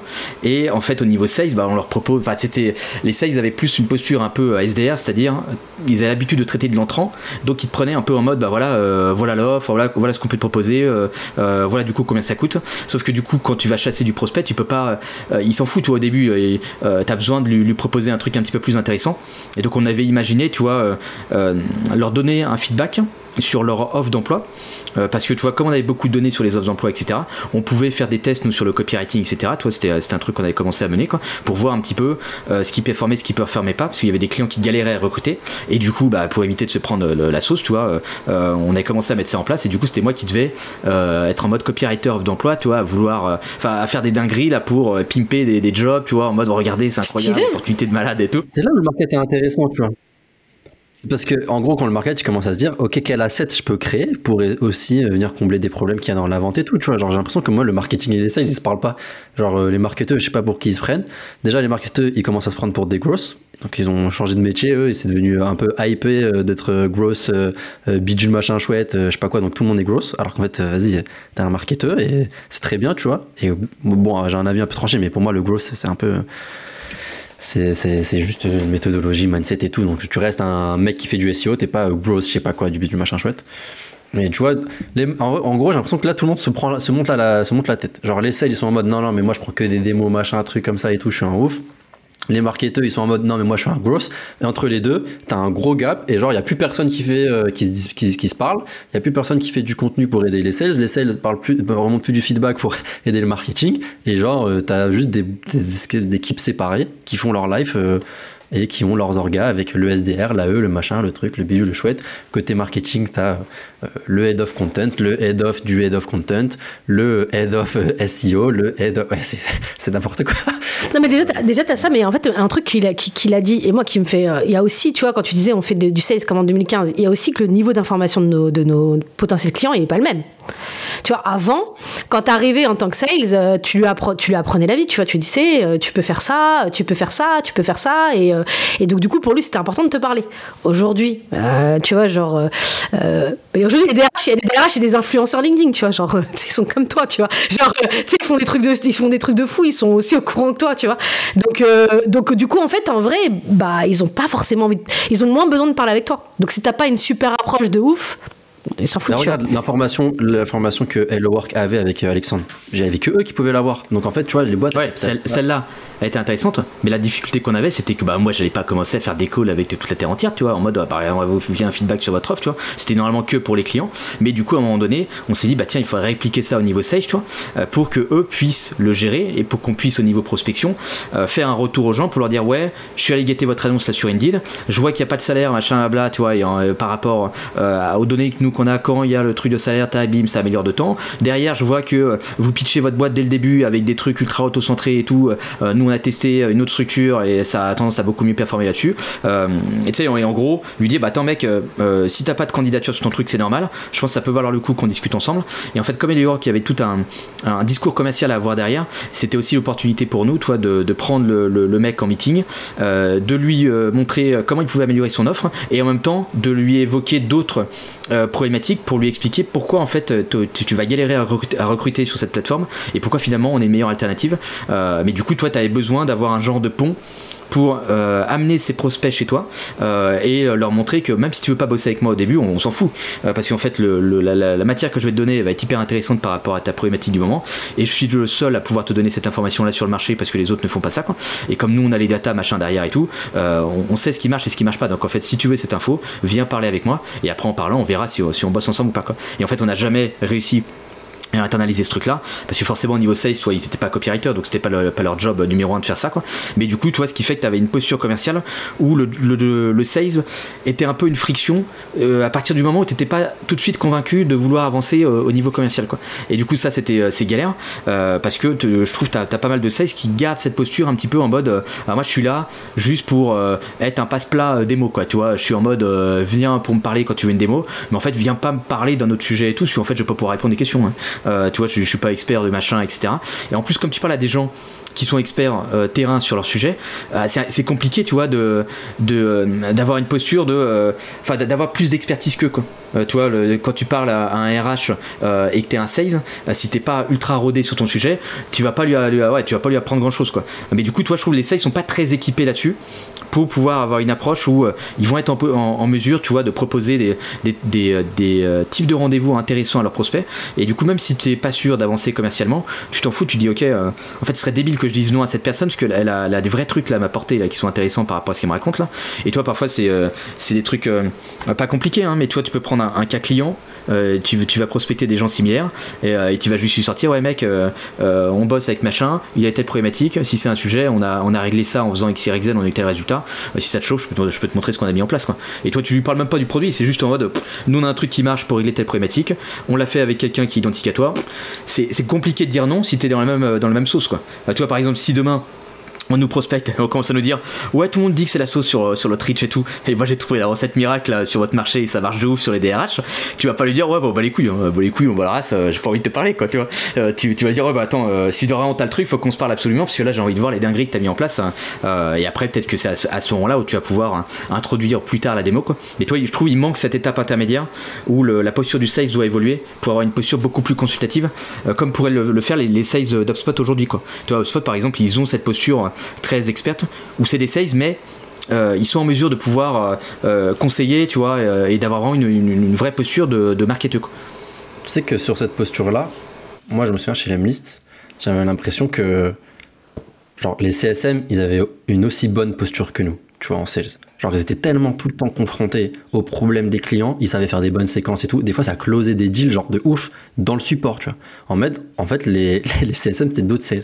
Et du coup, bref, c'est une réflexion, réflexion un peu, c'est une parenthèse, mais ça, un sales presque ça devrait pas être enfin il devrait avoir cette posture un peu de CSM de vas-y je vais t'aider tu vois c'est quoi ton problème dis-moi et puis j'ai l'expertise je vais pouvoir t'aider tu vois plus que comme tu le disais euh, mais c'est pour ça que dans les, dans les ventes complexes Enfin, c'était comme ça à l'époque, tu avais souvent le CSM qui rentrait dans la boucle au niveau des deals pour justement être en soutien sur, sur les trucs et, apporter la valeur que le sales pouvait pas apporter. Quoi. Bah, même, même, je dirais même, tu vois, genre sur le, sur le, même, tu vois, sur les, le SaaS, tu vois, genre ça peut être pas forcément le CSM, ça peut même le head of product, tu vois. Moi, j'ai plein de deals que j'ai signés, euh, j'aurais pas eu mon associé head of product, je les aurais jamais closés, tu vois. Parce que tu es sur des niveaux tellement élevés que tu as besoin vraiment d'avoir du produit, avoir, tu vois, genre quand, tu, quand un client dit bah moi en fait euh, moi c'est ça que je veux qu'il soit capable de décliner en trois fois ok le produit fait pas ça mais voilà comment je peux résoudre ça tu vois. Et ça toi en tant que sales il te manque plein de choses euh, de lui il a vu tellement d'utilisation d'utilisateurs que tu les as pas tous en tête. Donc euh, donc de toute façon entre la vente complexe il va falloir forcément que tu intègres des gens etc mais tu vois genre par contre ce que tu dis sur le truc parce qu'en fait depuis qu'on a eu cette discussion ça m'a fait pas mal avancer aussi également euh, tu vois sur euh, sur comment j'accompagne mes clients et, tu vois sur ce, ce, côté de comment qu'est-ce un peu ce que tu dis c'est je vends euh, je vends pas un rendez-vous en fait. Je vends autre chose qui me donne envie de parler avec toi et de me dire en fait en gros comme tu j'aimais bien ce que tu disais c'est en gros au mieux tu me trouves une solution à mon problème au pire j'ai appris grave de trucs là dans l'occurrence dans ton cas avec Hello Work tu m'as appris à faire des meilleures offres tu vois donc ça c'est stylé donc t'as pas perdu ton temps mais par contre, en fait, je trouve que, bah, du coup, tu vois, on parlait d'outils. Mais en vrai, en réalité, si tu gardes ce truc-là, je trouve que c'est facilité aujourd'hui, dans le sens où aujourd'hui, avec l'IA, Enfin, tu vois, genre, moi, j'utilise vraiment ChatGPT euh, vraiment pour la partie sales. En fait, tout le monde dit qu'il l'utilise pour le contenu. Moi, j'utilise principalement pour du sales que pour du contenu. Moi, j'ai toujours, des, j'ai toujours des accroches pétées. Donc, euh, vous comprenez que ça marche pas. Mes accroches LinkedIn, ça va pas. Tu, fais quoi avec, euh, En vrai, bah, bah, en fait, c'est tout simplement, tu peux vraiment euh, bah, aller au enfin vraiment poser vraiment des questions, c'est-à-dire qui t'accompagnent sur, euh, ok, bah j'ai tel profil de, de, client, euh, c'est, enfin ou tel profil de, de type de boîte, parce que par exemple quand tu dis des grands groupes, ça veut rien dire des grands groupes, ça dépend si c'est un grand groupe d'une industrie, ça dépend si c'est du retail, ça dépend si c'est des groupes avec des filiales, etc., etc. Donc parfois en fait, ChatGPT peut t'aider à, à avoir plus d'informations sur les gens, qu'est-ce qui peut leur intéresser, quels sont leurs peines du moment, etc. Donc en fait, en gros ça te prémâche ton travail plutôt que de te dire, puisque tout à l'heure tu parlais du marketing, etc., qui font de la user research. Aujourd'hui, tu as des outils qui peuvent qui peut te faire une grosse partie de ça et qui peuvent être, en gros, les sales peuvent être en autonomie là-dessus, tu vois. Euh, du coup, moi, par exemple, aujourd'hui, si j'ai une cible, actuellement, par exemple, je bosse euh, sur une cible qui est principalement DRH, mais sur des boîtes plutôt grands groupes, ETI grand groupe, on va dire. Bon, bah, typiquement, euh, je suis sur, du, sur, un sujet spécifique de l'ARH. Bah, au gros, sur ce sujet-là, euh, quel est le problème bah, de cette cible, de mon RH euh, recruteur, de mon responsable recrutement, de mon DRH Tu vois, je peux aller dans les niveaux parce que c'est pas la même chose si, si je vais chercher, j'ai des campagnes différentes. Si je fais un DRH, mon DRH, il a été intéressé, par exemple, si je prends le recrutement, il va être intéressé par les performances de sa team, sur la diversité, sur. voilà. Par contre, si je commence à parler de la diversité euh, à euh, la recruteur là, qui, a, qui a ses chiffres et qui, comme un sales en fait, qui doivent rentrer euh, son nombre de personnes, elle s'en foutra de mon argument, elle a juste besoin de savoir que j'ai un pool de candidats hyper quali, etc. Bah ça aujourd'hui, ChatGPT peut me dire, bah écoute, je peux lui poser la question. Dis-moi un recruteur aujourd'hui de telle boîte, etc. etc. Et maintenant, tu as des outils qui vont beaucoup plus loin et ça te le donne. Donc c'était juste pour répondre à ton truc, c'est qu'aujourd'hui, tu peux vraiment faire des trucs de dingue. En fait, ça t'apporte plus la connaissance, c'est-à-dire que tu peux avoir une connaissance de dingue sur les gens. Ouais. Là, je mets ChatGPT, là, cette connaissance-là, en fait, ChatGPT peut t'écrire ta séquence en vrai. Non, non, non, non, non, non, non, parce qu'après c'est, enfin non, Eh, vous, vous voulez que j'ai plus de travail, vous? Non, non, travail non, non, non, Alex, non, non. En fait, non. Attends, attends, Alex, mets-toi sur le côté. On va parler d'IA là. Franchement, je pense qu'il va. Je vais, je vais. Enfin, je pense que celui qui, est- qui a, qui a beaucoup plus avancé là-dessus, c'est. euh, je pense c'est Laurent Sébarek, mais. euh, moi personnellement, je pense que je suis au niveau zéro en fait de ça, tu vois. Je, je, je bidouille, je vais pas commencer à dire que j'ai des prompts qui me permettent de. Non, non, non, j'ai pas ça du tout. Mais par contre, aujourd'hui, ça me facilite mon travail. Euh, Moi, la mamie euh, sales, c'est-à-dire qu'aujourd'hui, quand je commence à y chercher un premier segment, euh, bah typiquement, je, peux facilement, bah tu vois, genre là, je, je refais du sales pour une boîte sur les sujets inclusion diversité. Je peux très bien demander, enfin voilà, ok, ce type de boîte comment je peux les approcher et qu'est-ce qui pourrait les intéresser, quelles sont leurs difficultés. Et ChatGPT me donne des réponses. Elles sont pas parfaites, mais avant, je, avant il fallait que, que je parle avec des gens pour l'avoir, tu vois. C'est un, un- une dinguerie dans, le, dans, ton truc de sales. C'est-à-dire qu'aujourd'hui, bim, je tape un truc, euh, j'ai des informations, euh, il y a peut-être deux, trois informations qui vont m'aider. Après, il faut que je la travaille, il faut que je l'affine en, en discutant avec des gens, en confrontant. Mais ça m'a fait euh, 50% du travail, tu vois. Donc, euh, enfin, je trouve que ça peut être pas mal, en fait, tu vois, euh, par rapport à ce que dit Alex, d'avoir en fait cette approche-là, tu vois. Ça peut vraiment aider. Ok, ok. Bah, Alex, il allait dire un truc avant qu'on on s'en- on s'emballe. Non, bah j'allais dire, j'allais avoir plus, plus de travail à cause de vous, là. Mais non, mais là, Ah, non, là, non, non, non. Là, c'est Ah, fini tout, mais là, moi, je voulais c'est bon. titiller parce que si tu vois, genre, je titille parce que si Laetitia elle te dit ouais, il a des informations sur mon ICP, en fait, à partir du moment, c'est ce qu'on disait. Non. Mon sales, il a les bonnes infos, donc il crée les bonnes séquences, tu vois. Bah, moi, moi, Oui, comme il dit. Non, mais- Mais toi, pour avoir testé sur les séquences, euh, déjà, bon, c'est nul. euh, Pourri, c'est- pourri, C'est pas pourri. encore au, au niveau, non. mais je pense que si, si tu arrives, à bien le roder, enfin, en gros, ça, ça remplace pas le. Ça va te faciliter ton job quand tu sais déjà faire ton job, mais ça, il va pas te sortir des dingueries tout seul, toi. Il va falloir lui filer un cadre ultra précis, lui dire, ok, je veux telle structure, tel machin, tel truc, tel machin, donne-moi d'autres pistes ou je sais pas quoi. Et, et là, c'est- mais toi, ça. euh, du coup, en vrai, tu, tu peux pas faire tout seul en mode, vas-y, fais-moi une séquence, et en fait, il va te sortir un truc éclaté, euh, tout pourri. euh. Enfin, Non, non, c'est pour ça que- 2015, c'est pas- dégueulasse, quoi. C'est pour ça que moi je pense que l'IA, là où ça apportera plus de valeur sur la partie sales, alors franchement je le dis maintenant, euh, je pense que dans deux mois ça se trouve ça va complètement changer parce que tellement ça va super vite. Mais ce que je veux dire c'est que pour moi aujourd'hui à l'instant T, ça m'apporte plus sur de la recherche d'informations sur mon persona, tu vois. Genre sur ça, bah même tu vois Sales Sales Navigator a intégré, enfin tu vois genre Sales Navigator. Aujourd'hui moi si tu me dis demain euh, c'est la guerre, c'est la crise économique, t'as le droit de garder que un seul outil, je, garde Sales Navigator, tu vois. Genre euh, ou Apollo en fonction de ma cible, tu vois, mais c'est le seul outil, tu vois. Genre, je, me débarrasse de l'Emly, je me débarrasse de Surf, je me débarrasse. J'adore ces produits, tu vois. Ça me facilite la vie. Et je... Non, je préfère dire euh, pour les gens qui écoutent, ouais, NCRM, pour les gens qui écoutent, outillez vos sales, s'il vous plaît. Arrêtez de faire les radins sur les outils. Outillez vos sales. Mais par contre, genre, euh, si tu me disais d'en garder un, c'est ça, parce que aujourd'hui, quand même, je pense qu'on on est bien sur la formation, tu vois. Et c'est pour ça que je disais qu'en fait, il y a un peu la flemmardise. Au départ, je vous ai dit, le problème, c'est qu'ils savent soit pas faire, soit les sales, parfois, sont un peu flemmards, ou ils veulent aller trop vite. Du coup, ils, ils vont pas chercher de l'information qui leur permettent d'arriver là où, en fait, euh, Alexandre dit, quoi. Comment je peux proposer quelque chose qui intéresse vraiment ma cible Tu vois? Mais moi, je suis pas sûr que ce soit trop flemmard. hein. Je pense qu'ils savent pas juste. Enfin, je veux dire, il y a des gens, ils. Mais après, je pense que t'as des questions de, culture aussi, à mon avis. hein. Tu vois, moi, quand, tu bosses avec, avec des gens un peu old school, euh, t'en as, ils sont, euh, ça, ils sont en mode années 80, tout ça. Comme ils ont toujours fait comme ça, euh, ils sont assez réfractaires au changement. Ils se disent, attends, tu, tu, tu vas appeler par son prénom le gus et tout. Ah, mais non, mais là, on va se faire défoncer et tout, machin. Tu vas dire, mais mec, euh, t'inquiète pas, ça va bien se passer. hein. On va mettre le prénom, tu vas tu pas te faire défoncer. hein. Et puis après, quand ils voient le truc, ah putain, vas-y. Enfin, tu sais, parce que je fois, ils sont tellement habitués à avoir certaines méthodos. Et après, dans certaines boîtes, quand t'as une culture bah, comme ça qui est bien ancrée, c'est pour ça que toi, t'as souvent des. Euh, tu vois bah, une barrière hein, entre sales market et tout parce que tu as, une culture sales qui fait quoi euh, market comprennent rien ils font n'importe quoi et tout ils servent à rien euh, ils comprennent pas nos bordels. Du coup nous on reste focus avec notre vision et on s'en fout de ce qu'ils racontent.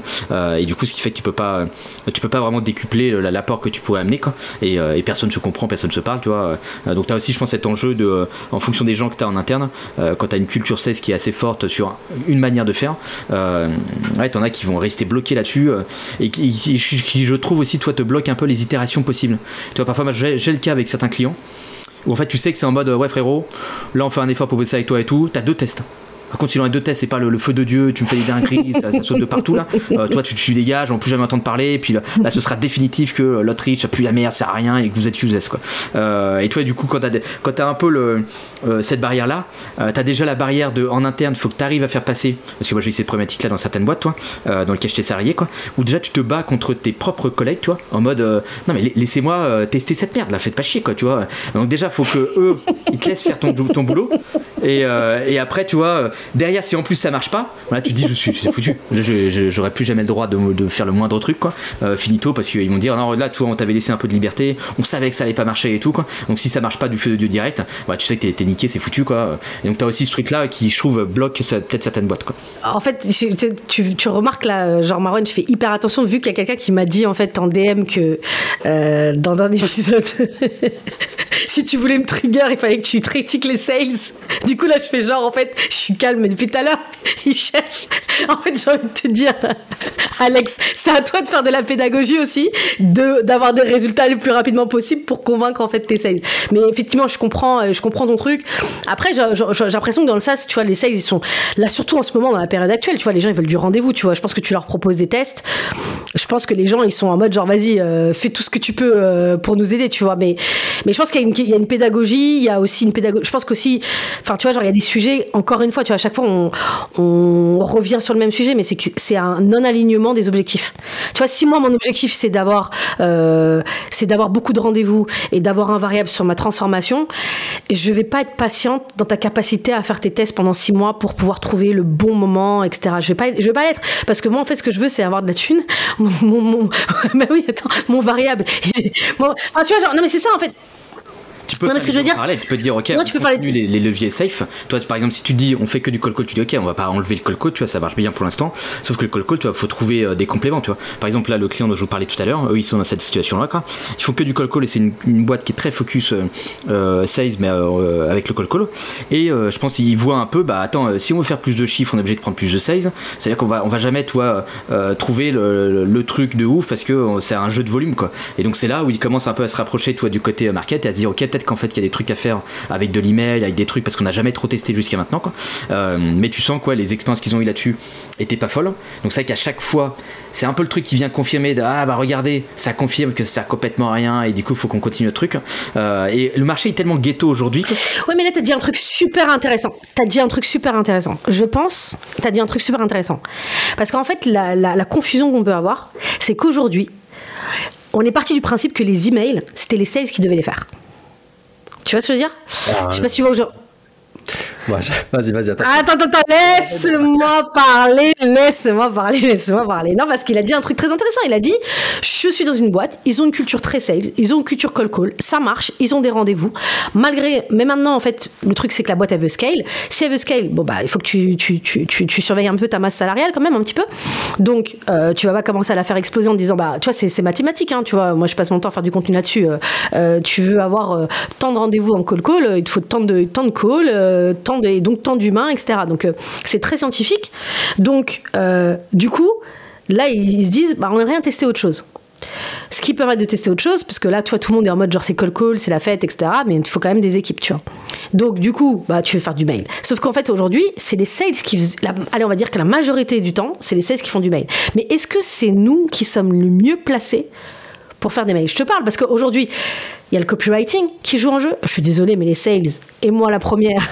vous voyez, on est trois. Vous êtes deux marketés, vous êtes excellents en copywriting. Je suis la plus, la plus éclatée des trois. Des trois. Pourtant, ça veut dire, c'est pas dire que je suis meilleure, je suis meilleure closeuse que vous, mais par contre, je suis plus nulle en, copywriting. Donc. un sales à la base. Et c'est moi qui faisais mieux. Ouais, mais toi, t'as un sales à la HubSpot, toi, toi, t'as un sales pépites, tu vois, genre, les sales marketeurs, tu vois, genre, sales nouvelle génération de 25 ans, tu vois, genre. Euh. Vas-y, merci. Mais si les gens savaient comment je fais mes offres et tout, des fois en mode, allez, quand je fais du prix.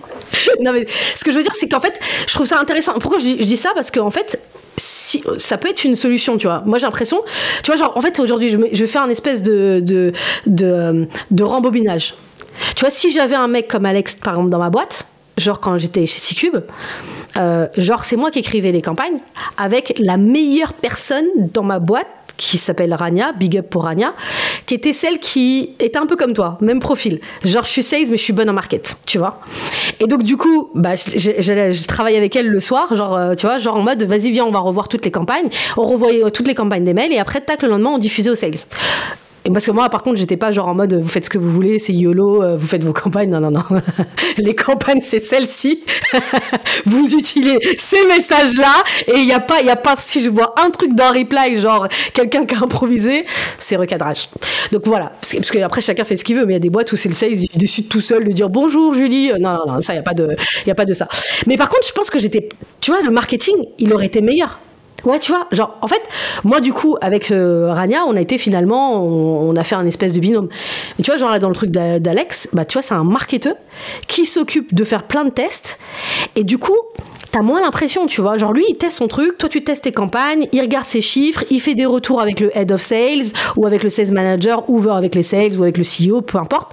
Et il regarde, en fait, ce qui marche, il itère, il itère. Et pendant ce temps-là, les sales, ils font du call, ils font de la outreach LinkedIn, euh, le marketing peut continuer à faire hein, effectivement euh, du, du ads et, du SEO, mais euh, en fait, peut-être que c'est ça, parce que regarde, quand je t'ai raconté l'histoire au début, je t'ai dit, bah, nous au départ, les sales, quand on a commencé à faire de l'outreach, on faisait du cold email, après on a appris l'automatisation, après on a fait du replay. Donc c'était, c'était normal que c'était les sales qui le faisaient.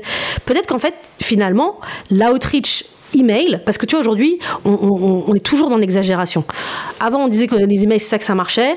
Après, on a dit non, mais en fait, ça marchait pas. Parce que vous savez pas faire des emails parce que vous n'avez pas personnalisé, vous n'êtes pas assez pertinent. Et après, bah, du coup, maintenant, les emails, ça marche pas. Donc maintenant, faisons que du call call. Moi, je peux te dire, enfin, tu vois, genre, euh, non. Enfin, tu vois, genre, moi, et pourtant, je suis la première à être très bonne en call call. Mais je vais te dire, enfin, jamais je développerai commercialement une boîte qu'avec du call call. Tu vois, euh, les emails font partie du truc important. Et puis d'ailleurs, en plus, c'est. Moi, je fais jamais du call call en froid comme ça. Tu vois, genre, c'est toujours intégré dans une campagne d'email. Donc. Euh, donc en fait, peut-être que c'est là, tu vois, genre où tu dois faire en sorte que ce soit le market qui s'occupe de ça et que ce soit sa responsabilité de suivre les tests, etc. Et, que, et si c'est vendu comme un truc comme le market, t'as moins la pression de ouais, il faut que tu fasses des mails, il faut qu'il y ait des résultats. Bon, bon finalement, j'ai pas de résultats, vas-y, je prends mon téléphone, tu vois, genre, euh, et tu peux vraiment itérer. Je sais pas, hein, enfin. Tu le sales. T'as dit quoi? Tu dis, il y a moins l'impression, qui a moins l'impression, le sales ou le marketeur bah le, parce que le sales, en fait, après, enfin, tu vois, genre, un sales, c'est en mode, il est en mode survivor. quand, quand il est en mode, il est en mode survivor. Après, si, si on doit lui dire, tu vois, après, c'est pour ça que tu te retrouves avec des gens, euh, je sais pas, qui vont commencer à faire des humours bizarres dans leurs emails, ils vont se dire, vas-y, je tente le tout pour le tout, tu vois. sauf que, sauf que lui, sauf que, ils font des trucs de fou, ils font des trucs de fou, sauf que, tu vois, genre, le marketing, il est un peu garant, tu vois, de la brand de la boîte et tu vois, de son image, du fait de la cohérence, etc. Donc, toi, t'es en mode, genre, t'es tout seul, t'as ton, t'as ton, Head of Sales qui dit, euh, vois, j'aime trop les, j'aime trop les trucs de, de, Sales Feed, tu vois, genre, les, les, les, les gifs, tu vois, à chaque fois, tu sais, t'as ton Head of, Head qui, qui, qui, qui Dis-moi, t'en es où là? T'en es où? T'en es où? Tous les jours, t'en es où? Le, le sales, il est, il en peut plus, tu vois. Il, il est en train d'envoyer un truc. C'est bonjour, un café, s'il te plaît. Tu viens, viens, on prend un café, s'il te plaît. Genre, tu moi, j'ai eu des trucs comme ça. C'est pour ça que je laissais jamais mes sales faire des trucs. Vas-y, viens, on prend un café, s'il te plaît. genre, tu... C'est pour ce café connaître la limite. C'était le mec avec euh, café, pas café. Est vraiment en mode. J'ai plus rien à perdre. J'ai plus rien à perdre. Tu vas me répondre. Je vais te faire rire. Je sais pas. Je vais te faire pleurer. Et c'est n'importe quoi. Et en fait, du coup, du coup, c'est pour ça que je disais, moins la pression de commencer à faire n'importe quoi, qu'il y ait une cohérence, qu'on qu qu garde le truc, qu'on garde aussi, tu vois, genre la brain, etc. Voilà. Après, je pense le marketing, je pense pas que ce soit les. Moi, je le vois sur les, les clients, quand c'est des trucs faits par les marketeurs, c'est souvent dans n'importe quoi. Parce qu'en fait, les marketeurs, ils sont habitués à faire des emails, mais des emails de newsletter. Et en fait, le, ils, ils, savent pas mmh. prospecter, tu c'est pas leur game, quoi. Et c'est pour ça, moi, je trouve, j'ai vu une grosse différence, moi, je trouve, euh, par rapport à quand j'étais salarié et que je prospectais pas parce qu'en fait bah, j'étais pas safe tu vois. Euh, et quand je suis passé freelance et du coup là il faut chercher ton bise et tout toi et du coup tu à un moment donné tu vas te mettre à prospecter. Et je trouve toi le, le, je pense que si ça devait être enfin si je devais refaire euh, mes, mes expériences salariées je pense que je me mettrais beaucoup plus côté sales en mode attendez bon prenez-moi une journée formez-moi un peu vite fait au sales là à faire des, calls des conneries tout le bordel je prends quelques calls et je vais je vais faire un peu votre job vite fait là pour mieux comprendre vos, vos bails là. Euh, et je vais essayer de prospecter des, des, trucs quoi tu vois des, comptes et tout pour voir c'est quoi le vrai truc pense que là, quand tu comprends vraiment le la, la- tout le, le, le cycle de vente, la mécanique de prospection et tout, euh, ça change ta perception. Attends, ce message-là, en vrai, c'est c'est- c'est- c'est n'importe Quand c'est c'est débile newsletter, t'écris à quelqu'un qui, qui s'est inscrit, tu vois, qui s'attend à recevoir le Oui, c'est pas pareil. Là, il attend pas ton mail. Donc, Et c'est pas les mêmes tu mécaniques, plein- ça, toi. C'est Pas un email, il va être beaucoup plus court. Dans la newsletter, tu vas faire des emojis, des dingueries, n'importe quoi et tout, quoi. Euh, pas de et tu euh, machin, voilà. c'est pas, c'est pas du tout les mêmes mécaniques, toi. Et c'est vrai que du coup, quand c'est les marketeurs qui font, euh, moi je le, je le vois chez tous mes clients, quand ils sont pas habitués à faire de la Tu prospection, peux pas faire un mail en code email, genre, tu sais, parfois tu, vois, tu reçois des newsletters, j'ai craqué comme objet. Tu peux pas faire ça quand tu veux prospecter un DAF ou un CEO ou, ou un DRH, ou tu peux pas mettre j'ai craqué, ou tu vois, je peux pas mettre des trucs comme ça. T'es déjà dans un bon niveau. En vrai, les marketeurs, ils t'écrivent des trucs en mode euh, des phrases qui font. euh, déjà, ils t'écrivent une phrase dans l'objet. Il y a la moitié du truc que tu vois pas et tout. Ah, bah, en fait, du coup, c'est quoi ta solution alors? Ouais, vas-y. Non, mais moi, je suis d'accord avec Laetitia, mais je suis aussi d'accord avec, euh, avec euh, Alexandre. Et en fait, ça m'emmène sur un autre truc c'est que si on fait ce que tu dis à, Laetitia, ça veut dire que le sales, genre, euh, genre toute sa vie, on, enfin, il, restera nul ou quoi? Enfin, genre, en fait. Non mais attends, mais lui, il a, il a vraiment des trucs, c'est vraiment, c'est extraordinaire, tu vois, genre, en fait, tu sais que le sales, en fait, attends, c'est pas des problèmes, attends. c'est-à-dire qu'en fait, Non, mais si le sales, il est pas capable d'écrire un email qui convertit, ça veut dire qu'il comprend pas son audience. Qu'est-ce qui va me convertir un lead en démo? Tu vois ce que je veux dire? L'objectif d'un sales, c'est de transformer quelqu'un en client. C'est c'est peut-être pas forcément en fait ta partie. D'ailleurs, c'est pour ça qu'en fait dans toutes les dans toutes les boîtes SaaS qui fonctionnent, on a spécialisé. D'ailleurs, en fait, tu vois genre tout à l'heure je disais qu'il y avait beaucoup d'outils et ça fonctionne pas. En plus, on a spécialisé les sales et ça fonctionne pas parce que tu vois normalement euh, des SDR BDR ou qui devraient être en fait des machines. Après en France justement le problème de la France c'est qu'on on voit ces métiers là comme des métiers euh, genre vas-y euh, c'est le métier de galérien, tu vas chercher des rendez-vous puis un jour euh, comme tu seras bon, tu vas devenir un sales, tu vois, tu vas closer des deals. C'est un problème, tu vois aux US, moi j'ai rencontré des gens, ils sont SDR, ils ont fait Stanford, tu vois. Mais Genre c'est des super SDR et puis ils sont des SDR, ils sont super bien payés donc euh, c'est pas du tout la même manière dont tu penses le truc tu vois. Genre les gens ils sont contents d'être à eux, ils sont contents mais il y a des gens ils kiffent ce métier d'aller vraiment chasser. Nous on n'a pas cette culture là tu vois. Genre d'ailleurs euh, tous les tous les podcasts que j'ai fait avec des gens qui ont accompagné des SDR ils te disent toujours c'est 8 mois, un an, un an et demi. Mais qu'est-ce que tu peux apprendre en un an et demi sur ta capacité à rechercher des gens? Tu peux pas être un pro en prospection en un an, un an et demi. Moi j'ai réussi à une vraiment je pense que franchement la vérité je suis bonne en prospection. Je suis vraiment bonne en prospection. Mais euh, en fait, il m'a fallu peut-être deux ans, trois ans, des murs, mais des murs, des, des, des, des, trucs que vous pouvez même pas imaginer, quoi. Enfin voilà, tu vois, genre, ou tu vois, même des trucs où, je me souviens par exemple, je peux le dire parce que ça fait longtemps, il y a prescription, genre voyage privé, un jour. J'avais envoyé tellement, tu sais, quand je faisais mes premiers, les premiers trucs d'automatisation, j'avais envoyé tellement de campagnes. Et genre, euh, il y avait un sales, il me dit, et ça, je peux envoyer à tout le monde. Je fais, franchement, t'envoies à tout le monde des voyages privés. J'ai dit, faut qu'on ait un rendez-vous. J'ai dit, t'envoies à tout le monde. Et me dit, il envoie, il envoie à tout le monde. Et le truc, la DRH, là, vraiment, la DRH, elle m'envoie un message. Elle m'a dit, merci, vous êtes, je vous interdis de vous adresser, tu vois, quand on ressent message, je vous interdis de vous adresser encore une fois à un seul membre de voyage privé. Si je vois ça, je, putain, je vous attaque, tu vois. J'étais sais, j'avais chaud. Tu t'imagines, tu, tu dis, mais attends, tu, tu, tu dis, mais comment je fais et tout? Et genre, la sales, en plus, et puis la sales, et la sales, elle, me- et la sales, elle me regarde, elle me fait, mais c'est toi, Laetitia, qui m'a dit de mettre tout le monde et tout, tu sais. C'était, c'était les débuts où, où t'apprends, tu vois, parce que, au début, sur l'automatisation, c'est comme ça que j'ai appris de dire Ah non, non, attends, faut pas mettre tout le monde. Oui, il faut targeter deux, trois personnes d'une boîte, mais il faut leur faire des messages différents. Avant, je faisais toujours les mêmes messages. Genre, ok, celui qui répond le premier, on a rendez-vous avec lui, tu vois. Bon, après, finalement, avec la belle histoire, je vous raconte la histoire, c'est que quand même six mois plus tard, je l'ai contacté et je lui ai dit que, un, j'avais merdé, que c'était inadmissible ce que j'ai fait et que j'espère en fait qu'elle me, me laissera une chance. Surtout que franchement, vente privée, c'est en termes de spam, en termes de spam, c'est les c'est les numéros 1 quoi tu vois genre euh, voilà. Et elle m'a donné rendez-vous je les ai eu en client. Mais j'ai dit vous avez des commerciaux en fait qui ont les mêmes techniques. Je lui avais pas dit comme ça mais je dis vous avez les, commerciaux les, les, qui sont les plus les plus agressifs possibles. Vous connaissez en fait tu vois. La meuf elle m'a dit euh, vas-y rendez-vous c'est devenu un client. Mais bon ça, six mois, j'ai perdu six mois dans ces. Mais ce que je veux te dire, c'est que, oui, mais juste, je voulais juste te dire ça pour te dire que, en fait, on sait pas, au bout d'un an, un an et demi, tu peux pas, tu peux pas apprendre à être un super prospecteur, en fait. J'ai pas dit que tu seras un super prospecteur, mais alors, du coup, tu seras jamais un bon prospecteur si tu prospectes pas. non, mais oui, je suis d'accord. Non, mais il faut laisser. Si tu laisses. Bah, on- je pense qu'on forme plus les sales à faire des calls qu'à faire des, des emails. Hein. Euh, toi, dans les boîtes, c'est plus vas-y, fais pas chier avec les emails. C'est tout. vrai. Tu prends le téléphone, machin, tu prospectes par téléphone. Et ce qui fait qu'ils peuvent pas trop. Euh, bah, ils savent pas faire des emails parce qu'en fait, c'est pas la culture de la boîte, parce qu'ils ont l'impression que c'est une perte de temps, parce qu'on leur dit, ouais, fais des calls et tout. Mais toi, les calls, En en même temps, si les gens te décrochent pas, toi, tu peux spammer les gens par téléphone et tout, mais ils vont pas te décrocher, ils vont pas décrocher, c'est tout quoi, tu vois. Alors que par email, tu vois, par email, tu, tu- même si la personne te répond pas par mail, c'est un truc qui t'aide potentiellement derrière à avoir euh, un décroché euh, par la suite quoi. Euh, alors que quand c'est quand c'est que du call tu vois à un moment donné si la personne décroche pas t'es foutu quoi. Alors que par email au moins tu restes visible. Même si le mec open pas il voit ton nom il voit l'objet il voit la, première ligne.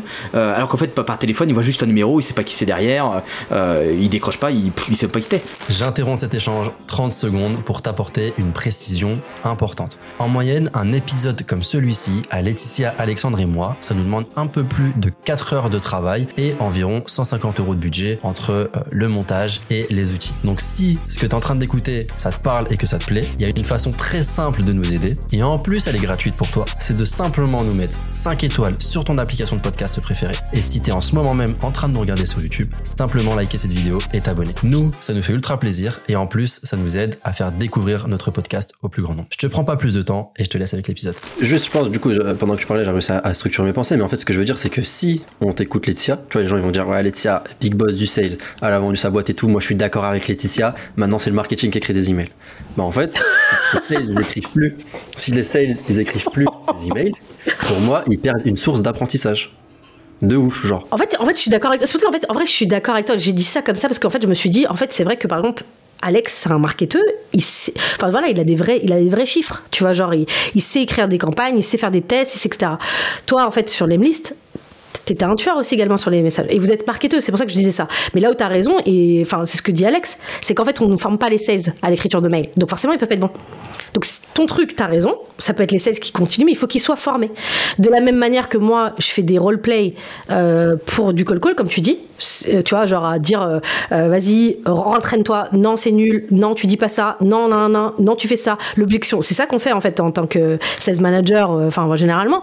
Donc du coup, bah, on devrait faire la même chose sur la partie. euh, peut-être que, c'est- mais du coup, c'est peut-être le marketing qui doit qui doit former les les sales à ça, tu vois, parce que en vrai, enfin, moi personnellement dans mon dans mon réseau, je connais pas beaucoup de head of sales, tu vois, qui sont des tueurs en copywriting. J'en connais pas. J'en, j'en connais pas, tu vois, j'en connais pas, tu vois, genre, euh, je connais pas. Donc, en fait, je pense peut-être que le marketing doit les aider peut-être à, à faire, à- ou peut-être, euh, ouais, voilà. Mais oui, t'as, je pense que peut-être le, le- le marketing tu peux le former toi je pense que c'est peut-être les- il est plus dispo jusqu'au euh, Q1 2024. mais voilà. Ouais, il a fait ses Mais, euh.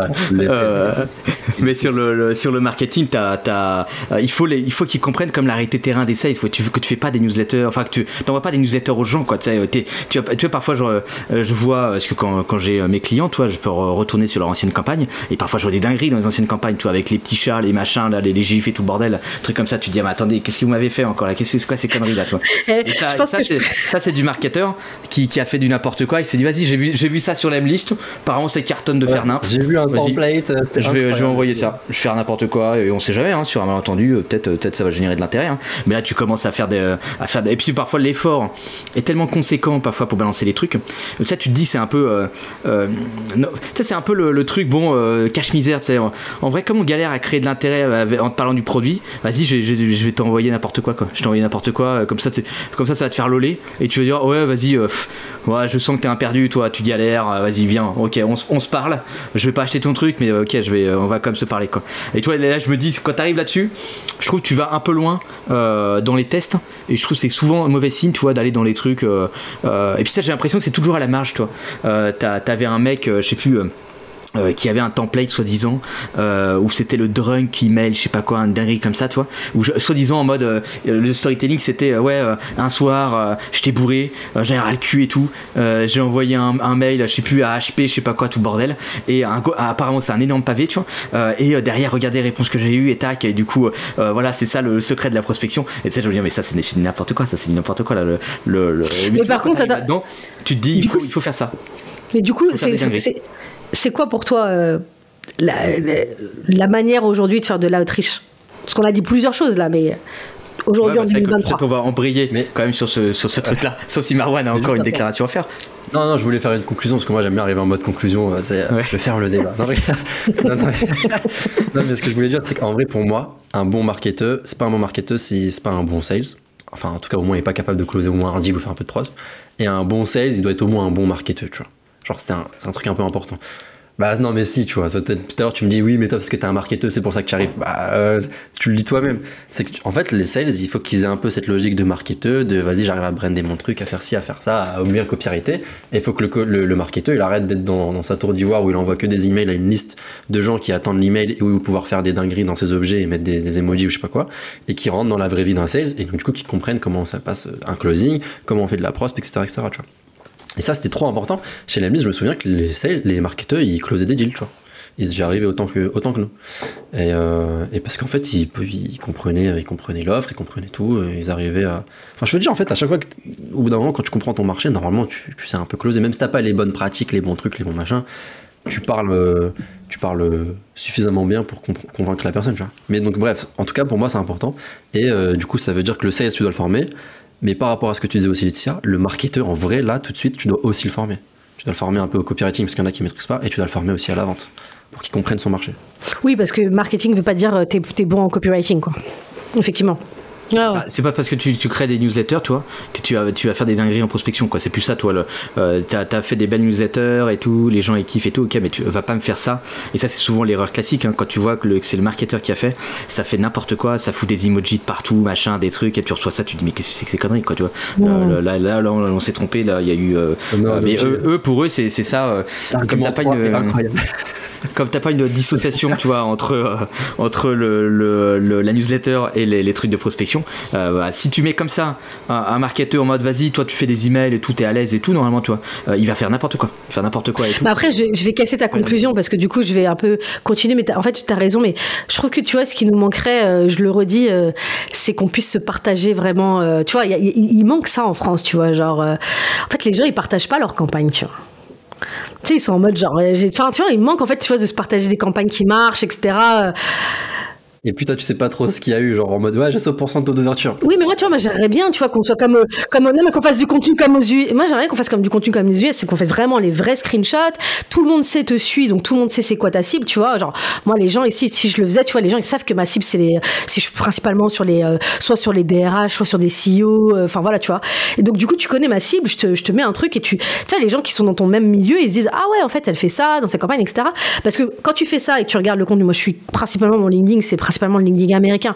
Je peux pas prendre leur contenu, ça matche pas en France, tu vois, ça, ça marche pas, en fait, leur, leur, leur, leur, campagne à, à- à l'américaine, tu fais ça avec un Français, il, il te met une gifle, il te dit, euh, allez, euh, tu me dis même pas, j'espère que tu vas bien, tu vois, y a tout le monde qui dit, oui, non, faut pas mettre, j'espère que tu vas bien, faut directement dire, eh, t'as un problème, vas-y, viens, on parle. Eh, ouais, on est en France, gars. Si t'as pas dit bonjour, madame, nanana, mais oui, enfin, tu vois, ça, ça n'existe pas, ça, ça, ça me rend folle, ça, genre, quand je vois des trucs comme ça, genre, la dernière fois, il y a, un- je dirais pas, mais un- j'ai mis j'ai fait un carrousel en disant, voilà ce qu'il faut comme comme un, pour un call d'email, et il y a quelqu'un qui m'a dit, euh, j'enlèverai le j'espère que tu vas bien. Je suis, ah bah ouais, ah, toi, je vois bien que tu as déjà fait de la prospection, toi. Tu regardes son titre, copywriter, ok, mec, enfin, t'as jamais, t'es jamais parti chercher un mec, enfin, t'es jamais, t'as jamais, euh, t'as jamais prospecté, parce que va, va dire, euh, va dire à certains profils de, tu vois, genre des, des gens qui ont euh, 40, 50 ans, etc., euh, tu, tu t'arrives, tu sais, Eh, je sais, Micheline, que t'as un problème avec ça, viens, on se parle. non, t'es dit comment ça par bonjour. Hey, ça va toi? Tu vas bien? Ah moi j'ai pris. Non attends, euh, arrêtez, arrêtez, s'il vous plaît. Soyons, soyons un peu sérieux. Nous sommes en France quand même. T'as raison, mais ça c'est un truc que genre, même moi au début je faisais l'erreur, c'est que du coup on s'inspire beaucoup de ce que Mais oui, font mais ça, c'est- à l'étranger, on, on, on- on calque des choses qui marchent sur d'autres marchés et on veut les appliquer à notre marché à nous, tu vois. Bah, tu vois, genre là, enfin, en ce moment, je fais le truc, euh, en- enfin, tu vois, j'accompagne la boîte italienne. Eux, ils font du call call. Genre, c'est ciao. Comment stai Je sais comme ça. Ils sont en mode genre, le mec, il, il te répond, dit, ouais, ouais, pas de souci, pas de problème, euh, on peut prendre deux minutes pour se parler. Mais jamais ça existe en France, ça, tu vois. Genre, ils ont pas besoin du, du, du, euh, je sais pas, euh, ouais, tu sais, genre d'être hyper stressé, genre de comme par exemple Adrien Watt, il dit ouais, il faut parler, tu, tu, tu fais semblant que t'as pas entendu qu'il a dit qu'il avait pas le temps, tu vois. Genre, par exemple, c'est ça, c'est sa stratégie.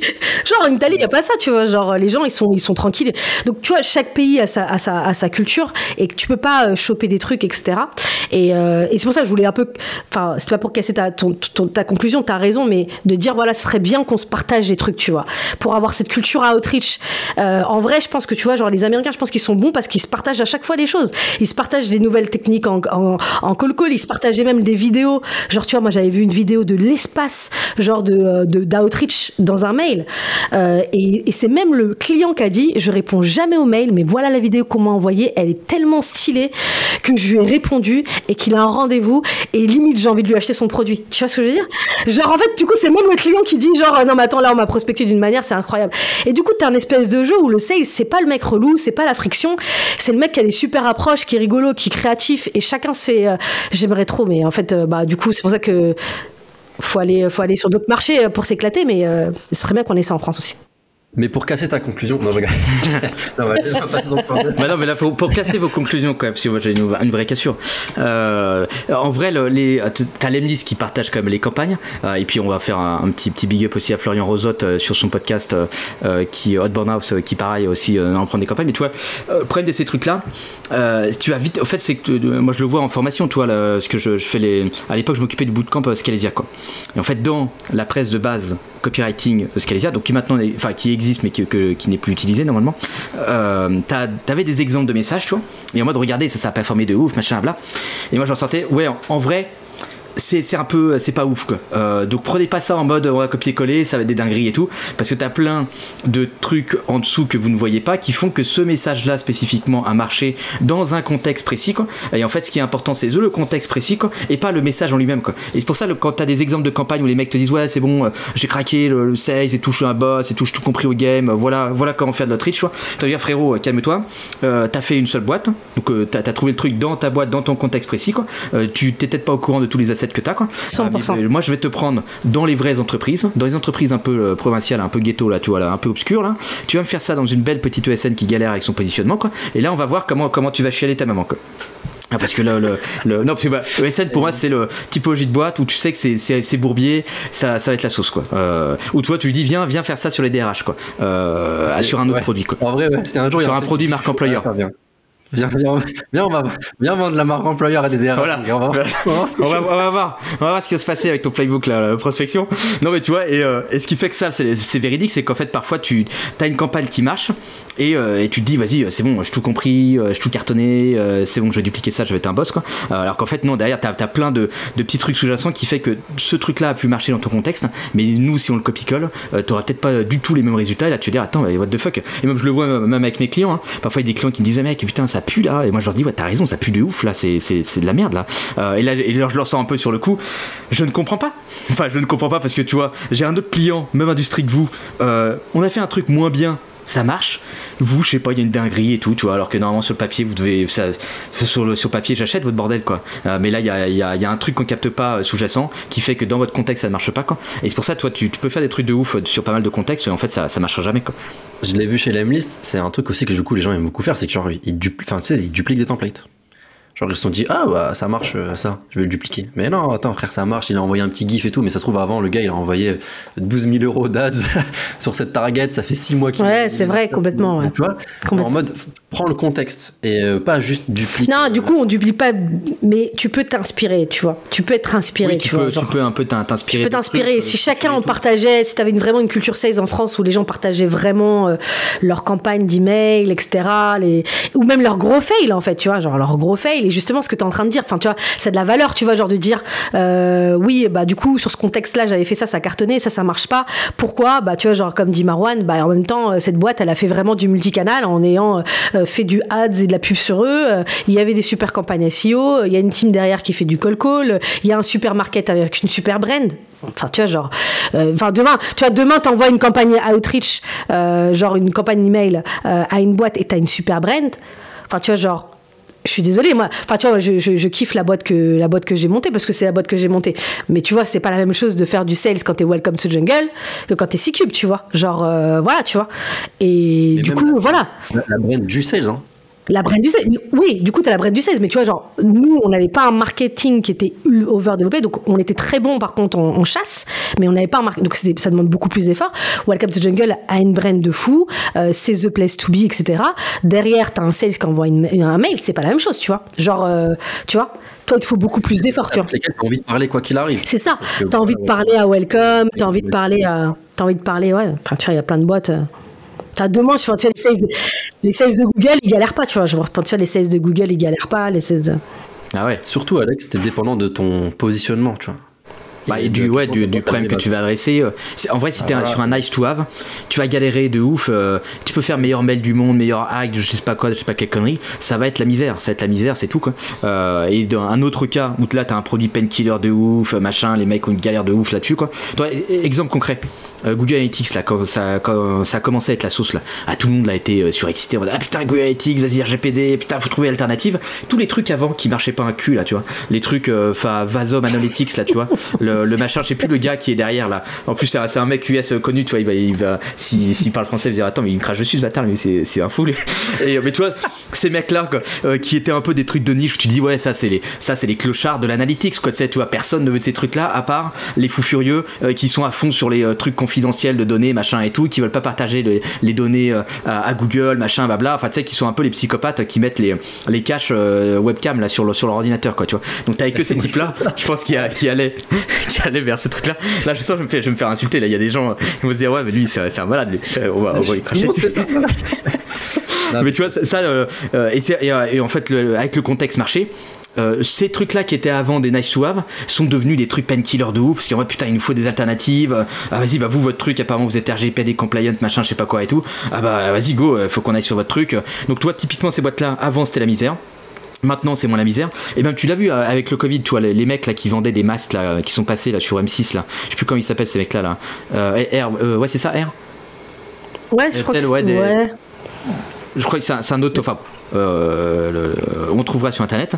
Euh, ça, pareil, je pense à l'époque, euh, c'était des types qui se fait galérer de ouf, qui allaient se trimballer avec un masque et tout parce que oxygène, je sais pas En quoi, le, France, le truc est pollué quoi. pays, ça Euh, nobody quoi, toi, personne quoi, toi. Et après avec Covid, là, le feu de Dieu, tac, dinguerie, machin, euh, euh, le truc est devenu indispensable. Oui, t'es des- Euh, en fait, t'es en fait, dépendant de ta brain quand tu fais de la, de la outreach, c'est clair, c'est beaucoup plus difficile ou pas. Bah, je pense, je pense que c'est même pas la brain. Du marché. C'est le problème que tu adresses, quoi. C'est plus le, problème, euh, plus le pain est fort, plus tu vas avoir de facilité à rentrer parce qu'en fait, les mecs vont te sauter dessus si t'as une solution à leur problème. Même mes séquences Lemlist, les qui ont marché le mieux et tout, si je les reprends maintenant et juste je les renvoie et tout, je suis sûr que ça marche pas, tu vois.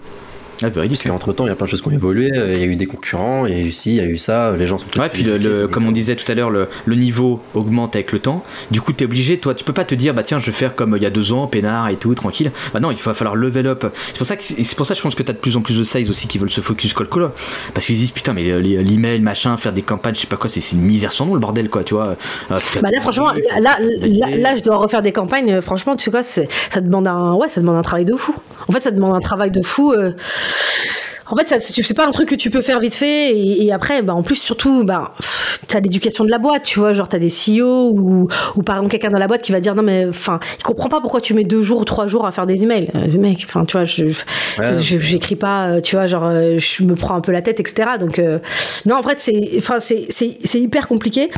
Maintenant, par contre, je pense que, enfin. C'est compliqué, mais euh, en vrai, je pense qu'on a quand même les, on n'a jamais eu autant les ressources pour être bon là-dedans. Je pense que c'est, enfin, tu vois, on n'a jamais eu autant les ressources, comme je disais tout à l'heure avec l'IA, ce que je disais par rapport aux Ouais, mais outils. comme tu dis, personne, partage- personne veut trop partager, tu vois. Enfin, surtout en France. Et en fait, comme aux US, ils sont, ils sont pas sur les délires automation, machin, tout bordel. Eux, ils sont plus en mode, on va vous apprendre à faire des mails à la main, quoi. Oui, mais en fait, la vérité, Si c'est que là, nous, on le dit ici, nous, nous, on le partage. Moi, personnellement, je ne fais pas d'automation aujourd'hui. Le moment où je faisais de l'automation, c'était en 2015-2016, quand c'était vraiment un game changer pour moi, parce que euh, la boîte juste en face, qui était euh, mon concurrent, qui était Job Teaser à l'époque, bah, je sais pas s'il faisait en même temps que moi, mais je pouvais avoir des rendez-vous plus rapidement qu'eux euh, sur la même target, tu vois. Et puis, bon, j'étais quand même sur une target à la fois qui est dure, qui a pas un budget, euh, tu vois, genre euh, extensible. Donc, il faut que je les ai en premier pour pouvoir prendre une ligne budgétaire, tu vois, avant tous les autres qui arrivent. Donc, faut que tu sois rapide. Mais aujourd'hui, ça marche plus ça. Donc, moi, aujourd'hui, ce qui va marcher, ça va être de ma capacité à être. Moi, ce que j'aimais bien, en fait, vous avez trou- trouvé que c'était un peu gnangnan, mais j'aimais bien la discussion que j'avais eue du coup avec Arnaud, c'était le côté de dire en fait les gens aujourd'hui ils closent et ils veulent parler aux gens qu'ils apprécient, qu'ils aiment bien. Donc c'est-à-dire que tu sois, tu dois être bon en fait dans tes approches. Sûr. Donc ça veut dire que, bah, donc ça veut Ouais, dire que tu mais peux là- pas faire de là- là, l'automation. Tu. Tu peux pas faire de l'automation. C'est compliqué de développer ta brand. Toi, si, si tu vois, par exemple, on prend le, on prend le cas de Scalesia, toi. Scalesia, je pense, ils vont avoir des- certaines facilités sur la prospection parce que, en fait, c'est c'est connu, toi. Donc, quand tu, tu pings quelqu'un, ah bah oui, Scalesia, je connais, ah bah oui, machin, même si je suis pas intéressé par votre bousin, euh, ouais, ça peut être cool de se parler, machin et tout, parce que, tac, je vois sur les réseaux, les conneries, et machin, un truc comme ça, quoi. Euh, mais toi, un sales qui est un peu inconnu au bataillon, lui, il aura peut-être plus de difficultés à jouer un peu sur sa marque personnelle. Et du coup, quand il va prospecter, ça va être, ah non, lui, c'est un inconnu, je sais pas qui c'est, machin. Mais c'est pour ça que c'est pour ça, c'est pour ça que tu dois faire de la du, du- tu peux pas faire de l'automation. C'est pour ça que tu dois être hyper personnalisé et que tes approches, elles doivent peut-être pas être genre un icebreaker spécifique, etc., etc. Mais euh, voilà, tu dois être pertinent en tout cas dans, dans ce truc. Mais en fait, pour moi. euh, Tu vas pas envoyer. euh, tu vois, alors, moi aujourd'hui, enfin, je l'ai, et pourtant je l'ai fait. hein. mais aujourd'hui, je ne fais plus le truc de genre j'envoie 40 emails automatisés par truc et ensuite je fais. Je le fais beaucoup moins ça, tu vois. Aujourd'hui, je, Mais juste- je suis plutôt sur, tu vois, genre. euh, oui, sur les relances, c'est différent. Petite relance tranquille. Genre les Bien deux, sûr. trois premiers emails, tu les fais à la mano. Après, hop, ça part en relance. Bien sûr, et, même et moi, moi dans ma séquence, tu vois, j'ai toujours un mon premier mail, il doit péter parce que je dois essayer. Mais généralement, c'est pas celui. Alors, je sais pas si c'est si pareil pour toi, mais moi, c'est pas celui sur lequel j'ai plus de de retours. Mon mail de relance, ça, franchement, il est il est plutôt classique. Et là, je commence à avoir plus de, re- de retours si j'étais bonne en fait dans mon approche du premier mail. Ensuite, troisième mail, franchement, je suis moins bonne. Quatrième mail, comme je, suis plutôt en mode comme ce que tu disais avant, je propose vraiment un truc. bon, ok, t'es pas intéressé par le rendez-vous, donc faut que j'oublie. Enfin, faut que j'oublie la démo, faut que j'oublie tout ça. Euh, moi aujourd'hui, enfin, il faut que je te propose un truc qui a rien à voir. Ok, t'es pas intéressé pour me parler pour l'instant. Qu'est-ce que je peux te proposer d'autre, etc., etc. Donc là, je vais me creuser la tête. Et puis après, t'as ton, moi j'ai mon cinquième mail, mon, c'est mon mail de, de rupture qui est simple. Et comme c'est pratiquement pour le coup mon mail de rupture, je me prends pas la tête. Il est euh, il est pareil pour tout le monde, euh, genre tu vois, enfin, en vrai, je, mon mail- Le fameux email, réponds 1 si t'es. Ouais, bah franchement, mais en vrai, en vrai, en fait, je suis désolée, à moi. Mais en fait, je suis désolée, mais en fait, mais vous rigolez, mais ce message, enfin, moi personnellement, j'en sais rien, mais moi, ce message, il marche de ouf. hein. Euh, genre, tu fais feedback, euh, ok, je t'ai écrit, Continue à l'envoyer peut-être alors, peut-être moins alors il est moins dit il est différent qu'avant parce qu'avant je mettais genre euh, euh, non je peux pas dire ce genre de truc parce que les gens vont dire C'est la dinguerie. Emoji cœur si tu veux. non Tu t'es, tu t'es noyé, machin. euh. je vais balancer en fait il y a un mec qui aujourd'hui était un de mes sales et qui est passé chez marketing bon aujourd'hui il est quand même euh, genre euh, c'est un, c'est un pont du marketing chez Malte et il était dans mon équipe il faisait des campagnes à un moment donné c'est lui qui faisait mes campagnes du mail pour C-Cube il faisait un truc genre en fait en gros euh, genre euh, je sais pas, euh, si tu me réponds pas, peut-être que, euh, je sais pas, j'étais enlevé par un pingouin, ou je sais pas quoi, il faisait, il faisait des trucs comme ça. Ou en fait, je me suis réveillée, je me suis dit, si tu me réponds, euh, c'est vraiment que les poules auront des dents. Tu répondait des trucs comme ça. Et tu te fais, et mais en fait, au moins, tu suscitais la, franchement, tu, c'est con, mais tu suscitais des réponses. Soit tu te faisais insulter, la personne, je vous dis, si je vous ai pas répondu, c'est que je suis pas intéressé. Ok, bim, supprimé du CRM, euh, t'es pas intéressé, je te rappelle plus. Non, mais en fait, euh, attendez, excusez-moi, hein, mais le, Lorenza. attends, l'email, non, non, là, c'était c'était notre truc. Mais en fait, ce que je veux dire, c'est que l'email, ça te sert à une réponse non, c'est une réponse. Tu cherches à avoir une réponse. Ça aussi, il faut qu'il faut qu'on sache. En fait, c'est pas avoir que du oui. Hein. Euh, la, la, la partie campagne email. Et, euh, et, pour moi, tu vois, genre, Dans mes relances, je disais ça aux gens. Je leur disais, écoute, moi, genre, tant que tu me réponds pas, je vais te relancer. Genre, juste dis-moi si c'est oui. bon, je- Après, après aujourd'hui, le problème, c'est que les gens peuvent te spammer, tu vois. C'est le problème. Ouais. Oui, mais non, mais euh, oui, non. mais Quand t'as une réponse, euh, en général, t'as de spammer, la séquence, ça s'arrête et tout. Mais en, en vrai, il y avait vraiment des séquences où des fois, je disais, PS, je pense que je peux t'apporter de la valeur, du coup, je vais te, je vais te relancer. Si tu veux pas que je, je t'apporte de la valeur ou que ce soit, genre, je te tourne la phrase, tu vois. Mais juste dis-le moi et je t'envoie de la séquence. Ouais. No problème, frérot, euh, t'inquiète. Non, mais après, tu vois, genre tes campagnes de, de- tes campagnes d'email, en fait, t'as raison. Il faut, il faut, il faut, être- il faut être dans ce, dans ce, dans ce truc-là. Après, euh, enfin, je sais pas si ça existe. Tu vas nous être du répondre, Alex, mais si ça existe, moi, que- mon rêve en tant que sales, tu vois, genre, ce serait quoi mon rêve C'est vraiment qu'on ait des campagnes qui marchent de fou et qui, et en fait, les gens qui, non, les gens qui répondent pas, c'est des gens après sur qui tu fais du call call. Et tu sais, parce qu'en fait, le problème qu'on a, on n'a pas vu ça en amont, mais le problème, c'est ta base de données. Tu vois, genre parfois en fait tes emails t'as pas de réponse parce que en fait ta base de données elle est pas bonne et que tu peux pas avoir une base de données clean à 100%, c'est pas possible. Euh, et donc du coup par exemple ce qui se passe c'est que parfois bah, le call call va te permettre de te dire bon bah ok les gens ils vont jamais te répondre pour te dire je suis pas la bonne personne. Est-ce que tu as déjà eu toi des réponses pour te dire je suis pas la bonne personne? Si, j'en ai eu. ça. ah, moi, c'est très rare. T'appelles la personne, la personne, après, elle te dit, j'ai vous compte vous joindre, etc., etc. Tu fais du call call. Ah ouais, ouais, j'ai vu vos emails, mais bon, c'est pas moi qui m'en occupe. Et c'est parce que tu fais du call call que tu vas avoir la bonne personne, tu vois. Euh, du coup, ça te permet aussi également de, tu vois, le call call de qualifier, etc. Si ton truc, etc. Mais moi, mon rêve, ce serait ça, tu vois. Genre, c'est que le call call me permet juste de pouvoir peut-être en savoir plus sur les gens, etc. Mais euh, ouais, comment tu fais, en fait, est-ce- comment tu fais pour avoir, euh, je sais pas moi, des chiffres de fou là Comment tu fais pour Ah mais dis-nous là, en fait, parce que là, en fait, on a envie de savoir en fait. Non, je. Ouais, je pense qu'on va en parler. C'est ça que là, de- là je, je, je, dois faire une heure et demie là qu'on parle, qu'on parle du constat. Peut-être falloir avancer un peu sur le bordel. C'est dit. Donc, euh, donc comment comment qu'on fait Parce que c'est vrai que si- sinon les gens ils vont rager, ils vont dire ah, il, il blabla, ça raconte n'importe quoi. Puis euh, ça repart de là en mode ok ça marche pas, ça marche pas, super, euh, merci quoi, tu vois. Donc euh, peut-être falloir donner des, des infos un peu un peu actionnables, sinon on va se faire. Non, en plus, en plus, on exagère. T'as donné, t'as donné des trucs, t'as donné des trucs. Ouais, t'as donné des trucs. Ouais, mais donné- là, on va essayer de faire plus structuré, quoi. Donc, comment comment qu'on fait de l'outbound euh, en, en 2023 pour avoir des, des performances de qualité, quoi euh, L'outreach, t'as dit. Voilà, de, de l'outreach, de l'outreach, euh, si, si on veut, si on veut être dans, dans les vrais termes. hein. Euh, donc déjà, c'est vrai que bah, là, tu parlais des audiences et je pense que ça va être quand même le point numéro un. Euh, c'est vrai que euh, moi, je le vois, toi, jusqu'à jusqu'à peu, j'étais pas sur les audiences avec mes clients. Je les laissais gérer ce bordel. Et en vrai, euh, Bourbier, je pense à dans des sauces et tout, parce qu'en fait, j'avais pas de visibilité sur, euh, sur c'est qui les mecs en fait derrière là, et ça sort d'où, comment vous avez récupéré ça, vous avez fait quoi avec eux av- avant, tu vois? Euh, du coup, forcément, t'as as, un, un manque de contrôle là-dessus, et si tu le contrôles pas, ça va être, ça va être compliqué quoi. Donc, moi, t'aurais la, la partie audience, donc comment, euh, comment on récupère les, les bons prospects. Euh, et donc, pour moi, là-dessus, moi, j'aurais un premier truc et vous me direz ce que, vous en pensez quoi. Euh, bah, pour moi, justement, tu te bases pas seulement sur la démographie si tu, toi j'ai des clients parfois qui, où il n'y a pas de, ce que j'appelle les déclencheurs, tu vois, des, des intents particuliers ou des, signaux qui t'aident à arriver au bon moment. Euh, et du coup là c'est la, la, galère, euh, la galère de ouf, hein, parce que c'est là où tu vas vraiment devoir pousser loin pour prospecter ces gens-là. Euh, mais tu vois, j'ai envie de te dire, entre le, ce que je pourrais te dire en public, et la réalité terrain, t'as quand même parfois un gap où t'as certaines boîtes qui vont dire oui. En vrai, on devrait faire ça. Euh, maintenant, la réalité, c'est que là, il y a les invests, il y a machin, il y a tout le bordel.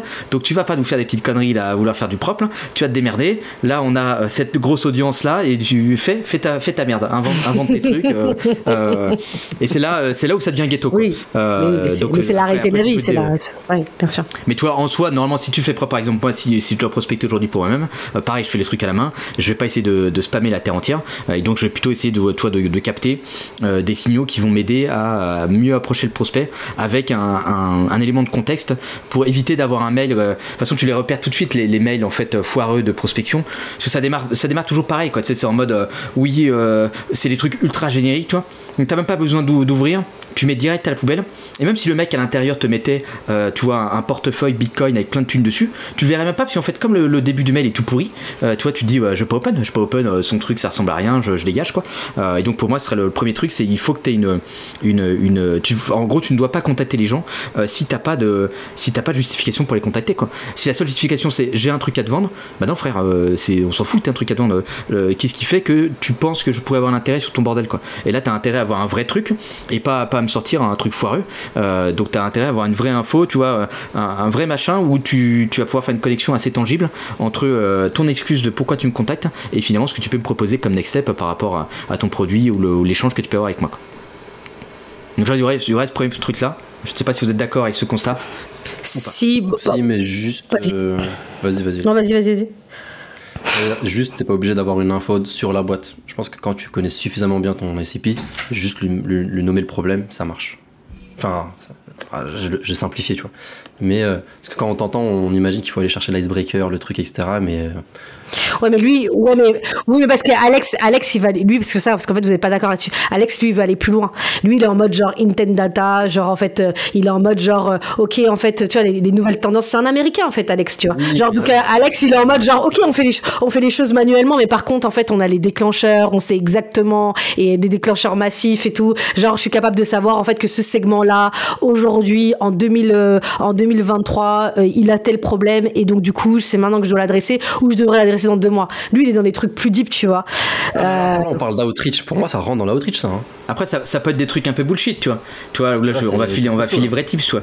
Quand j'ai pas de déclencheur, tu peux jouer sur des déclencheurs que toi-même tu vas créer et qui sont du coup euh, qui sont pas un truc basé sur le prospect, mais qui, qui sont un truc qui viennent de toi. Euh, par exemple, toi, si tu fais un, je sais pas, une étude, un truc comme ça, parce que toi, euh, souvent dans les mondes de l'emploi, tu as des trucs d'études qui sont faits, etc., des baromètres, des machins, et des, des conneries dans le genre. Quoi.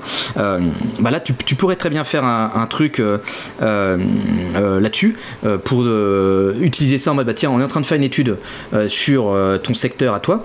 Euh, et euh, c'est chelou, mais en fait, dans notre échantillon de données, tu es l'un des seuls qui n'a pas telle caractéristique.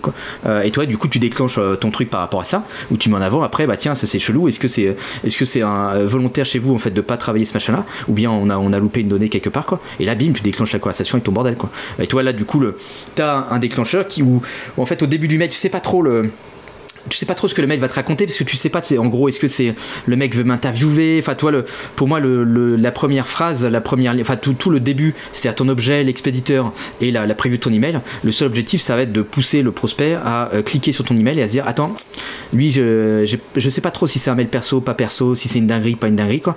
Donc je vais open son, son, bordel. Et là après tu vas avoir l'enjeu quand il a ouvert ton, ton email euh, d'être engagé dans la lecture de ton message et d'arriver jusqu'à la fin. Et à la fin en fait la, de répondre est tellement simple qu'en fait la, personne n'a même pas réfléchi à la réponse toi et là-dessus je sais pas si vous avez, si cet article là euh, euh, t'avais un mec de Dropbox qui travaillait au product je crois. Euh, il, il c'est un, article sur Medium qui date il parlait de, ce qu'ils appellent le, le, le psychique tu vois la, la psyché on va dire si on traduit un peu en, français quoi. Où il sortait qu'en gros euh, chaque micro effort euh, cognitif va compter pour le prospect euh, et donc le, la moindre petit frein sur ton produit va l'amener à un moment donné à passer en dessous d'un certain seuil où il va commencer à réfléchir et à se dire en fait c'est relou son truc ça me saoule vas-y je me casse euh, et tu dis tu, et, ça c'est ce que tu veux éviter en fait dans, le, dans les emails quoi. Tu veux des emails qui sont tellement sans friction qu'en fait la personne quand il commence à arriver sur le truc, euh, t'as as un concept là-dessus de, copywriter, là, euh, le, le, toboggan glissant, tu sais, où t'es. Euh, en fait, quand tu commences à faire le truc, tu peux pas t'arrêter parce que c'est tellement fluide. C'est comme un bon bouquin, quand quand t'as un bon livre et tout, tu commences à lire ton bordel au début, et après, euh, tu t'es arrêté, t'as lu 200 pages, et tu dis, what the fuck, attends, j'ai oublié ma vie à côté, là, en fait, j'avais des dingueries à faire, quoi. Bah, avec, avec l'email, c'est un peu pareil, toi, il faut que tu arrives à avoir une fluidité où la personne te répond sans avoir le sentiment d'avoir fait un effort, et du coup, elle, elle s'est pas mis en mode, attends, c'est un truc de prospection, c'est un mec machin, c'est je sais pas quoi. et donc, c'est ça après la difficulté, mais euh, mais pour moi, l'objectif du début euh, du, euh, du, du, message, c'est celui-ci. Quoi. Toi, c'est vraiment en mode de faire open, et donc il faut un truc qui soit pas trop générique, où la personne a un peu un petit doute sur ok, est-ce que c'est quelqu'un que, que je, connais, que je connais pas, que machin, je sais pas trop, trop d'où il sort. Si t'as un truc trop générique, ça va pas open, qui va dire ok, ça c'est prospection, m'intéresse pas, tac, je connais pas le gus, je connais pas la boîte, aucun intérêt, vas-y, on s'en fout, j'ai d'autres trucs à traiter. Ça, c'est de, de l'email jetable que je mets à la poubelle. Pour donner un exemple, euh, en plus, ça, ça va te parler à un moment, hein, avec euh, Refti, on tapait des écoles il y avait des emails, même avec un autre client que j'avais accompagné. Il, il, tapait des écoles, il y avait des emails qu'on envoyait, c'était en mode euh, hey, il y a 75 étudiants de l'école, de votre école, qui se sont inscrits à nos événements pour trouver un, une alternance. Genre, euh, bon, on travaille pas avec vous, on n'est pas partenaire et tout. Pourquoi, tu vois Est-ce que vous pouvez me mettre en relation avec la bonne personne et tout Les gens, ils répondaient en mode comment ça Ouais, mais là, t'as, là, t'as, un vrai truc. Hein. Ouais, t'as un vrai truc là. Ouais, c'est vrai. T'as, t'as ça, des fois, je l'ai bullshité, genre, c'était, c'était fake, tu vois. C'était une variable qui mettait n'importe quoi. Alors, je dis, on ne ment pas dans les mails d'Outreach, euh, c'est une règle, on ne ment pas. Non, mais euh, au début, il faut bien les. Fake it until you make it. non, non, mais. Bon, moi je le dis, des fois on mettait des petits bullshit. et juste par contre, ce que tu dis avec le toboggan glissant, les trucs et tout, c'est par contre ça demande des vrais skills de ouf. Oui, c'est, vrai que là c'est, c'est niveau avancé. Oui, en fait, là, en fait quand je ça. c'est ça, quand je t'entendais parler, je me suis dit, tu sais, je me regardais, je me disais, bon, tu vois, genre. C'est, pas voilà, ChatGPT ouais. qui va vous aider là-dessus. Non, là. Euh... Le vocal que je t'ai envoyé, Laetitia, quand tu m'as parlé tout à l'heure du poste, je t'ai dit, tu vois, là, il y a des trucs, ça, ça bloque et tout. Tu vois, ça. Ah oui, oui, oui. Il y a un gars, il se pose et qui se dit, attends, entre ça et ça, il y a un problème. Ce mot-là, faut l'enlever. Mais t'as vu, là, mon poste, il est mieux quand même, il était mieux après. Ah, j'ai kiffé, il était grave bien. Tu vois, là, il, il, me, il, me corrige mes postes en fait, c'est pour ça. Du coup, je commence à progresser en copywriting. Attention, Alors... là, je vais être une, une dinguerie de fou en sales, tu vois, genre, euh, waouh! non, mais ce que je veux dire, c'est qu'en vrai, c'est parce que les gens ils se disent, ok, toboggan, vas-y, je vais mettre mes petits trucs et tout. Non, mais ça veut dire que genre chaque mot, il faut vraiment, tu vois, se, se poser. Non, mais en fait, après, en, ouais, mais tu ça, c'est vraiment des skills de fou, mais je comprends complètement ce que tu dis sur le côté, euh, ce côté fluide. Et en fait, je trouve ça. Euh, quand, tu dis en fait le truc, euh, je trouve ça intéressant quand tu dis en fait parce que ce qui est très difficile pour une boîte, c'est de se dire, euh, ok, qu'est-ce que j'ai moi euh, à part, enfin moi c'était assez simple, tu vois, genre C-Cube. Si tu si tu recrutais, je pouvais savoir en fait que tu recrutais, je pouvais savoir exactement qui tu recrutais. C'est facile d'avoir, mais il y a plein de, là en ce moment j'accompagne des boîtes sur des choses, waouh, c'est compliqué quoi de savoir en fait, en fait les boîtes en soi, elles ont pas forcément besoin directement de toi. Ça peut être vraiment cool parce que ça peut améliorer vraiment leur vie d'avoir leurs leur tools. Je te donne par exemple le média. Sans- Ouais, le média. Oui, oui, je donne un exemple parce que c'est vrai, t'as raison. Euh, un média, tu vois, par contre, la partie vidéo. Euh, vidéo, tu vois. Euh, on sait, on sait tous que par exemple tu vends des vidéos, tu, la vidéo permet d'avoir de, de- de monter en termes d'acquisition, de, de faire de meilleurs marketing, etc. Par contre, bah, tu te retrouves avec plein de boîtes bon bah qui qui se disent c'est pas mon sujet ou j'ai déjà fait ça marche pas ou je crois pas vraiment etc tu vois, ta probabilité de tomber sur une boîte qui a besoin de faire une campagne marketing là maintenant, quand t'es sales, elle est de, euh, allez, de 1%, tu vois, genre. Donc, mais par contre, quand t'es sales, t'es censé aller euh, chercher plein de gens. Qu'est-ce que tu fais comme email euh, pour dire à une personne, écoutez, en fait, moi aujourd'hui, je vous propose de faire des vidéos parce que ça va vous permettre d'augmenter votre brand, d'être beaucoup meilleur, de, de, parler de votre boîte d'une autre manière, etc. Euh, T'en sais rien en fait, s'ils sont, t'es pas pote avec le marketing, tu sais pas s'ils ont besoin. Donc c'est un peu, tu vois, genre. Donc je trouve ça intéressant quand ils disent que ça doit partir de toi. Euh, donc tu peux soit par exemple essayer de te dire, euh, voilà, aujourd'hui, euh, je sais pas, on a plein de boîtes, je sais pas, on fait une étude et on voit que toutes les boîtes qui aujourd'hui ont une vraie stratégie de vidéo réussissent à avoir X% de plus sur leur vente ou je sais pas quel chiffre tu pourrais choisir qui serait intéressant. Euh, versus, euh, euh, tu peux, donc là ça vient de toi, donc tu lui permets de susciter ça.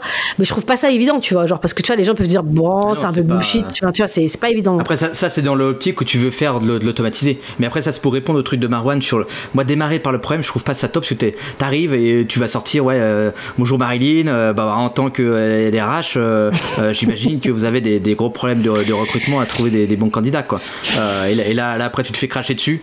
Là, elle, clique sur ton mail, elle met spam, elle met bloqué définitivement. Et après, il se dit putain, j'ai 50% d'ouverture, qu'est-ce que c'est que ce bordel là Là, il y, a- il y a un bug quelque tout part. à l'heure, j'ai commencé par le problème en disant euh, il y a 70 étudiants de ton école qui sont inscrits à nos Ah oui, voilà. Mais là, toi, du coup, t'as as un déclencheur. C'est-à-dire, t'as un événement spécifique qui s'est passé chez toi où tu leur dis, ouais, c'est chelou. On a 60 pécores de chez vous, là, euh, qui, qui ont débarqué dans notre piole, là.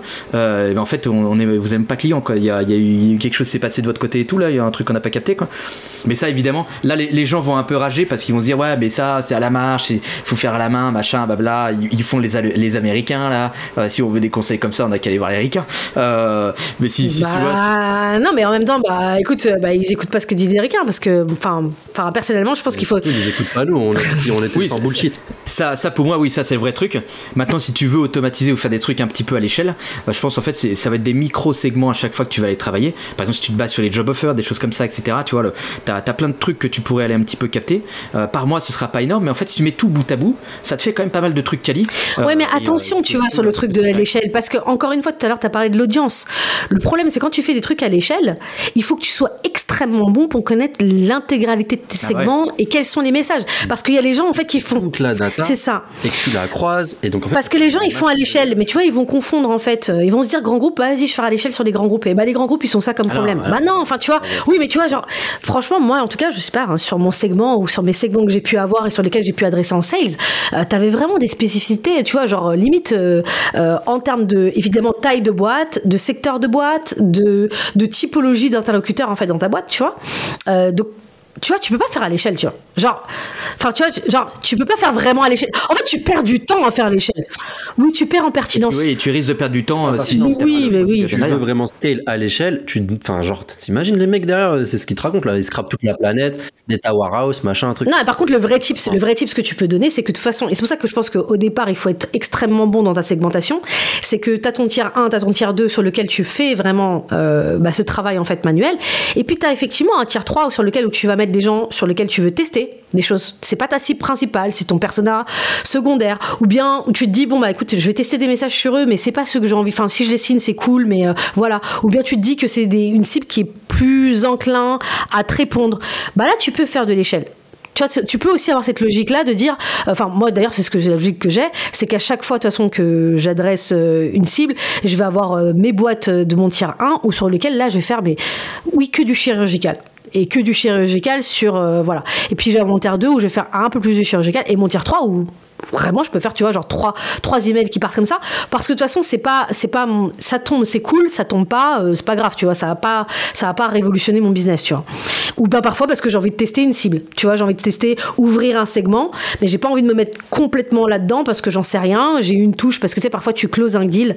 Tu dis ah intéressant tu vois genre euh, euh, ah je savais pas qu'en fait ces clients là ils pouvaient être intéressants etc bah là tu vois tu fais de l'échelle tu vois. Tu dis bon bah écoute je vais aller euh, je vais aller trouver le truc sur lequel j'ai réussi à closer ce deal-là, tester le message, envoyer. J'ai 3, 4, 5 deals, qui te, enfin 3, 5 opportunités qui viennent. Je vois si je close. Et puis après, si je close et que ça devient vraiment un vrai segment qui compte dans mon chiffre d'affaires, là, je vais commencer, tu Oui, vois, à à, tu vois, Même, euh, même ce truc-là, le problème c'est que sur le, quand tu dis automatiser, etc., c'est que les gens vont rester souvent bloqués un peu sur le niveau 1 et se dire, bah attends, euh, je vais capter par exemple euh, des signaux de croissance, toi, des trucs comme ça, tu vois, en mode, euh, tiens, bah vous êtes en croissance, ah bah du coup, euh, peut-être qu'il y a tel problème, je sais pas quoi.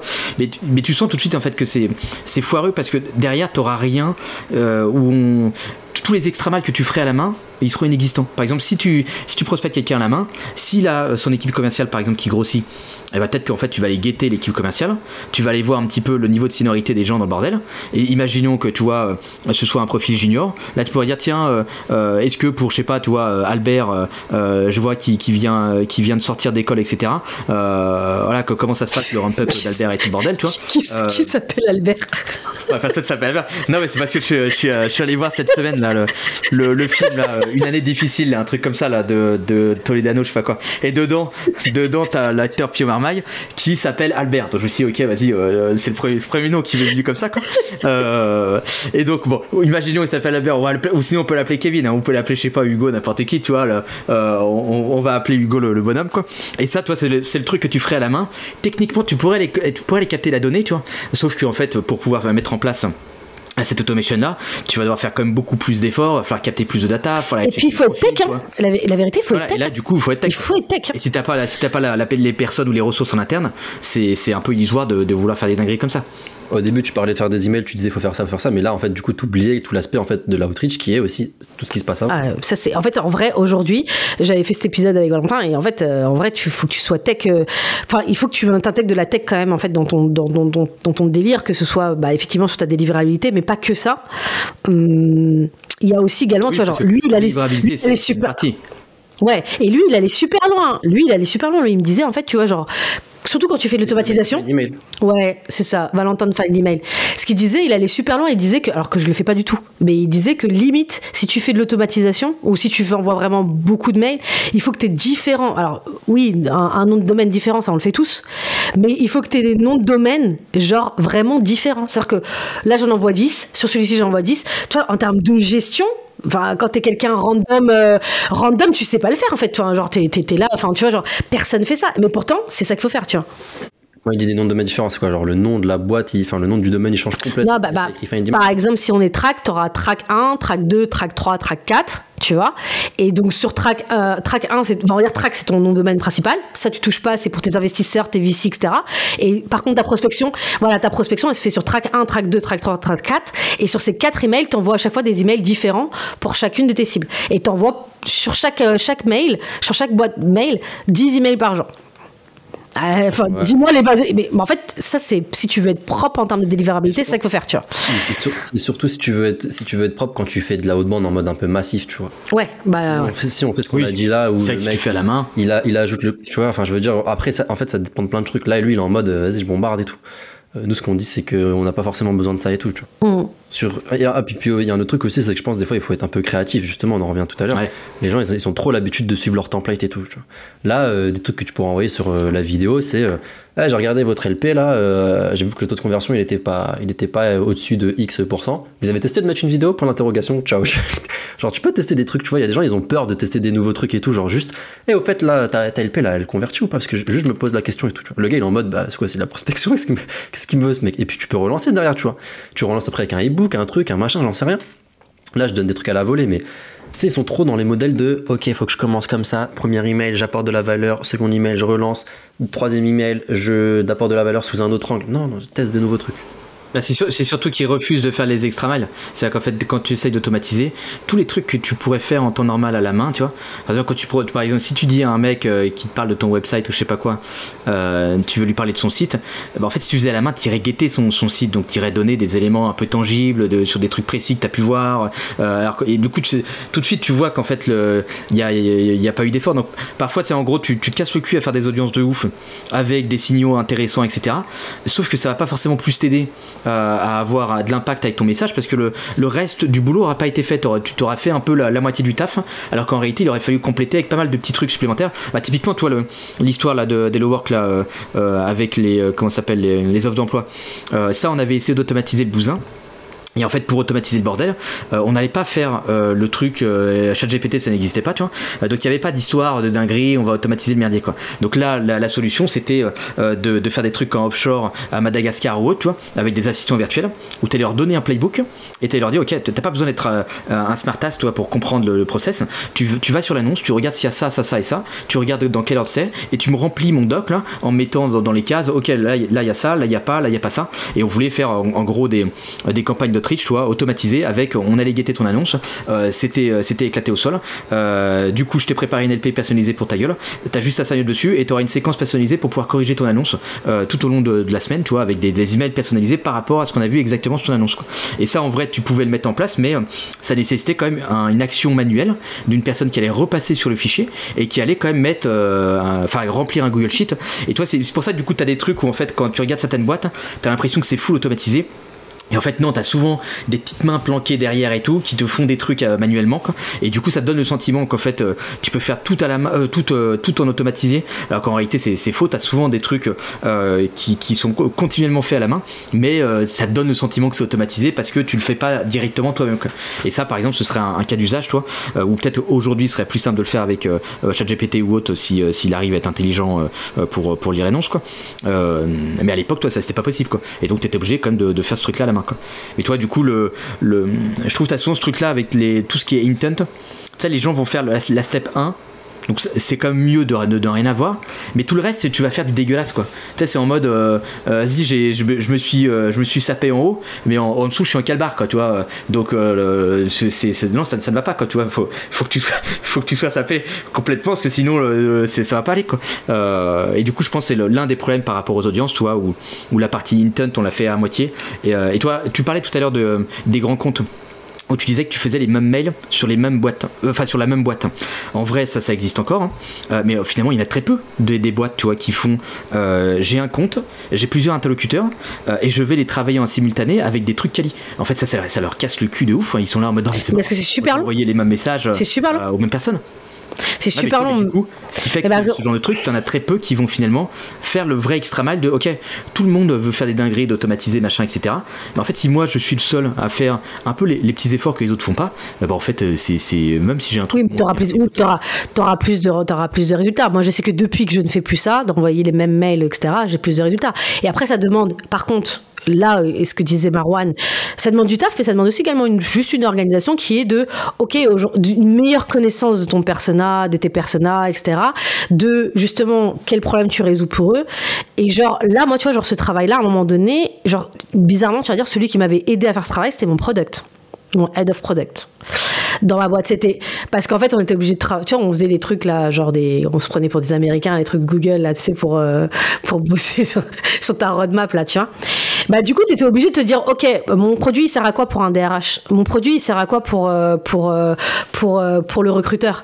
Pourquoi, pourquoi tu vois, en fait, bah, c'était le product qui le faisait, mais le product est obligé de le faire, mais c'est un travail marketing. Et, du coup, comme on faisait ce travail-là ensemble, entre, entre, entre fondeurs, bah, du coup, moi, ça me nourrissait, tu vois. Et donc, du coup, moi, après, je revenais avec mon équipe. Et je me disais, écoutez les gars, on va faire des mails différents en fait. Euh, du coup, les mails des RH est terminé, on fait plus les mêmes mails que pour les RH. Euh, les responsables de développement RH, c'est pas un responsable de recrutement, il a pas du tout les mêmes enjeux. Le responsable de recrutement, il, il a pas du tout les mêmes enjeux. Parfois même, ils sont en contradiction avec le responsable de développement, tu sais, qui veut faire style genre moi, je kiffe l'innovation, je vais te mettre de nouveaux produits. Le responsable de recrutement, il dit moi, je veux juste un truc qui marche, moi. Euh, laisse-moi tranquille, tu vois, genre voilà.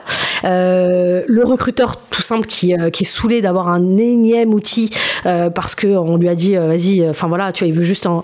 tu vois, ça, tu as déjà fait ce travail-là du coup avec, avec toute la team et donc du coup tu es capable, mais par contre ça demande effectivement de pas être dans une over personnalisation parce que là ça rajoute un peu trop de trucs, ça demande juste par exemple de faire bah, d'être pertinent, tu vois. Genre de faire des mails pertinents où, en fait tu es capable pour chaque, chaque cible de faire des séquences et quand tu as fait ça, quand tu as fait ce travail-là une fois, bah après tu les tu peux même les rentrer dans ta machine hein.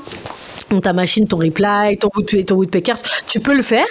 Euh, tu t'envoies pas des trucs de masse, tu regardes les résultats, puis après, tu vois, genre si t'es si t'as quelqu'un qui est ops à l'intérieur de ta boîte, ou même si t'es un peu, euh, si t'arrives à te débrouiller, bah après tu fais que de la B-testing dessus. Tu regardes en fait tes chiffres, est-ce que ça marche, ça je dois changer. Peut-être qu'il y a du travail sur du copywriting à faire parce que si t'es bon, t'as trouvé euh, pourquoi les gens vont acheter ton produit. après, c'est plus qu'une question de copywriting et ça fait vraiment la diff. C'est un mail, c'est vrai. Tu vois, ça fait vraiment, vraiment, vraiment, vraiment la diff.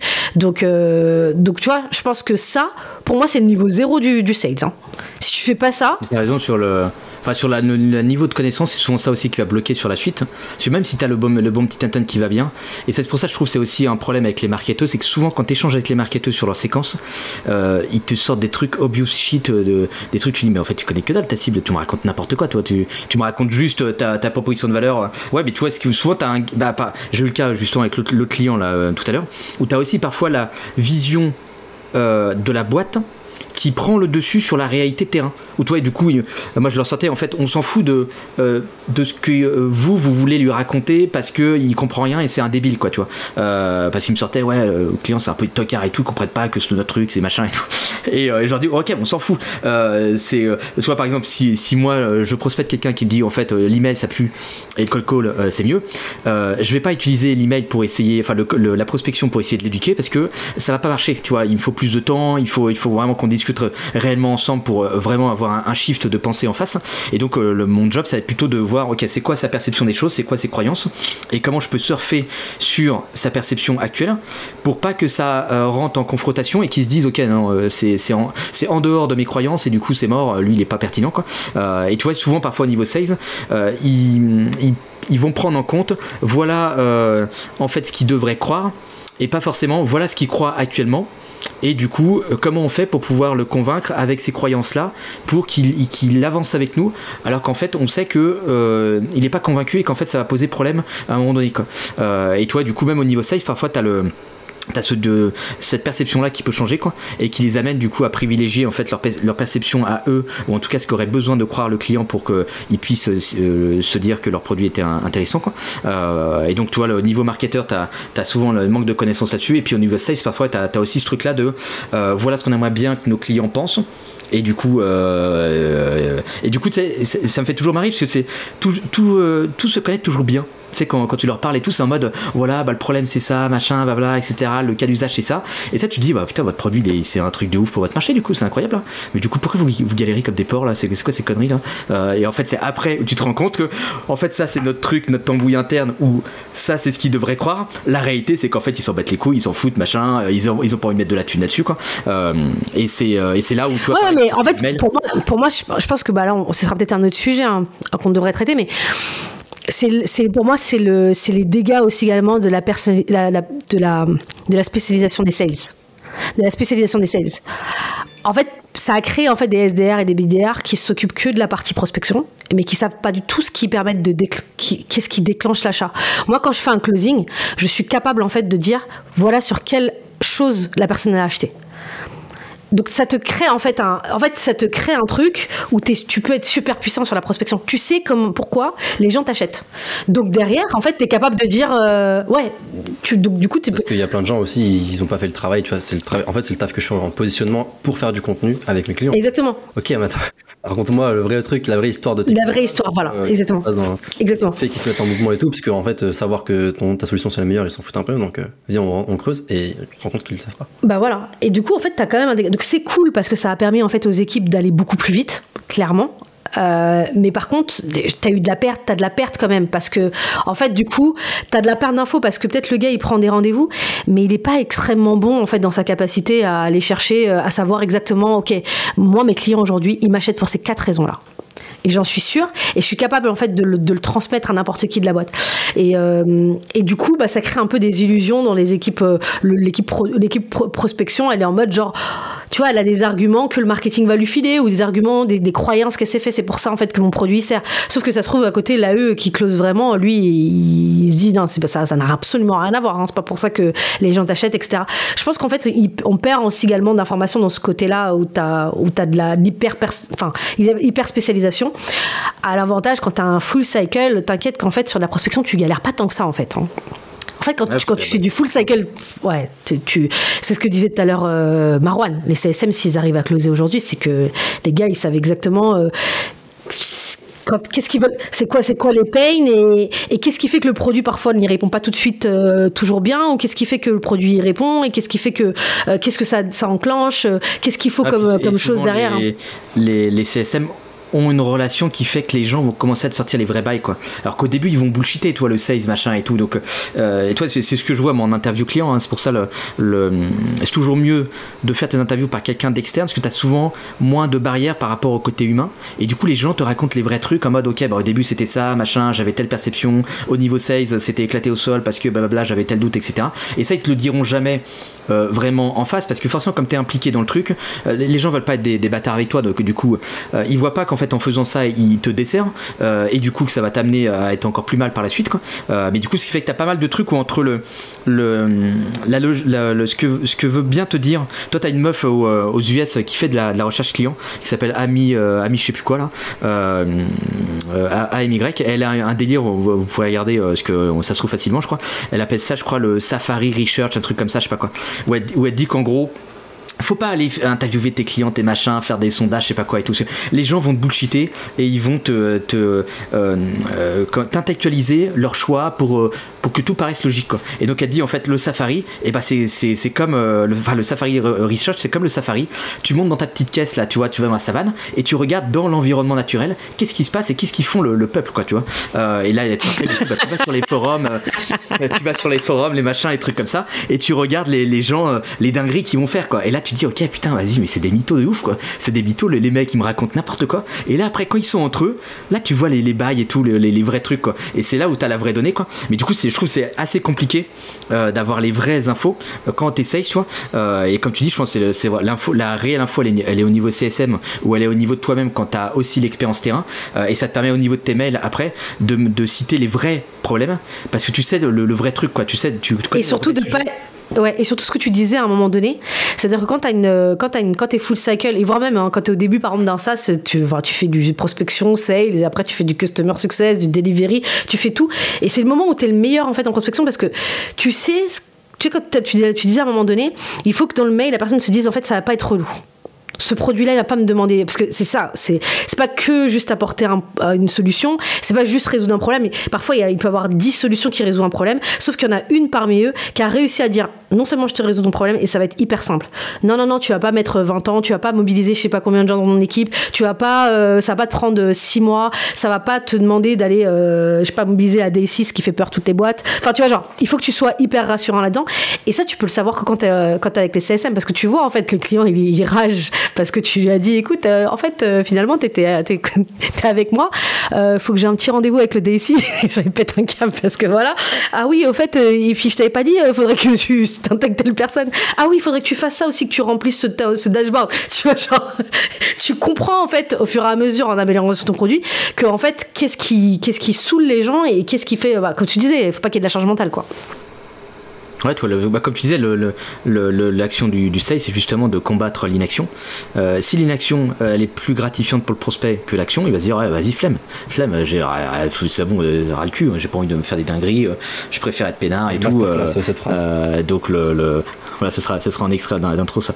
Euh, mais tu vois, du, mais du coup, en vrai, bah, du coup, les fondamentaux, connaissance client indispensable, mais vraie connaissance client où en fait les, les gens commencent à, te raconter des trucs obscurs, tu sais, la, réalité terrain. Bah, tu sais, comme on, on racontait dans le premier épisode, t'as aucun marketeur qui va te dire, ouais, moi je fais mes petits trucs nurturing, machin, blabla, je sais pas quoi. Toi, par exemple, là, pour un, des clients euh, euh, sur lesquels on est, ensemble dans Laetitia, donc on, va pas citer, mais un des clients, du coup, euh, il m'a mis en lien avec la personne qui allait faire du contenu avec lui. Et, euh, et je voyais le. Alors, il, il était pas complètement bullshit, mais je voyais les limites de son truc. Et il me sortait, ouais, on va faire livre blanc, machin, nurturing, tout le bordel.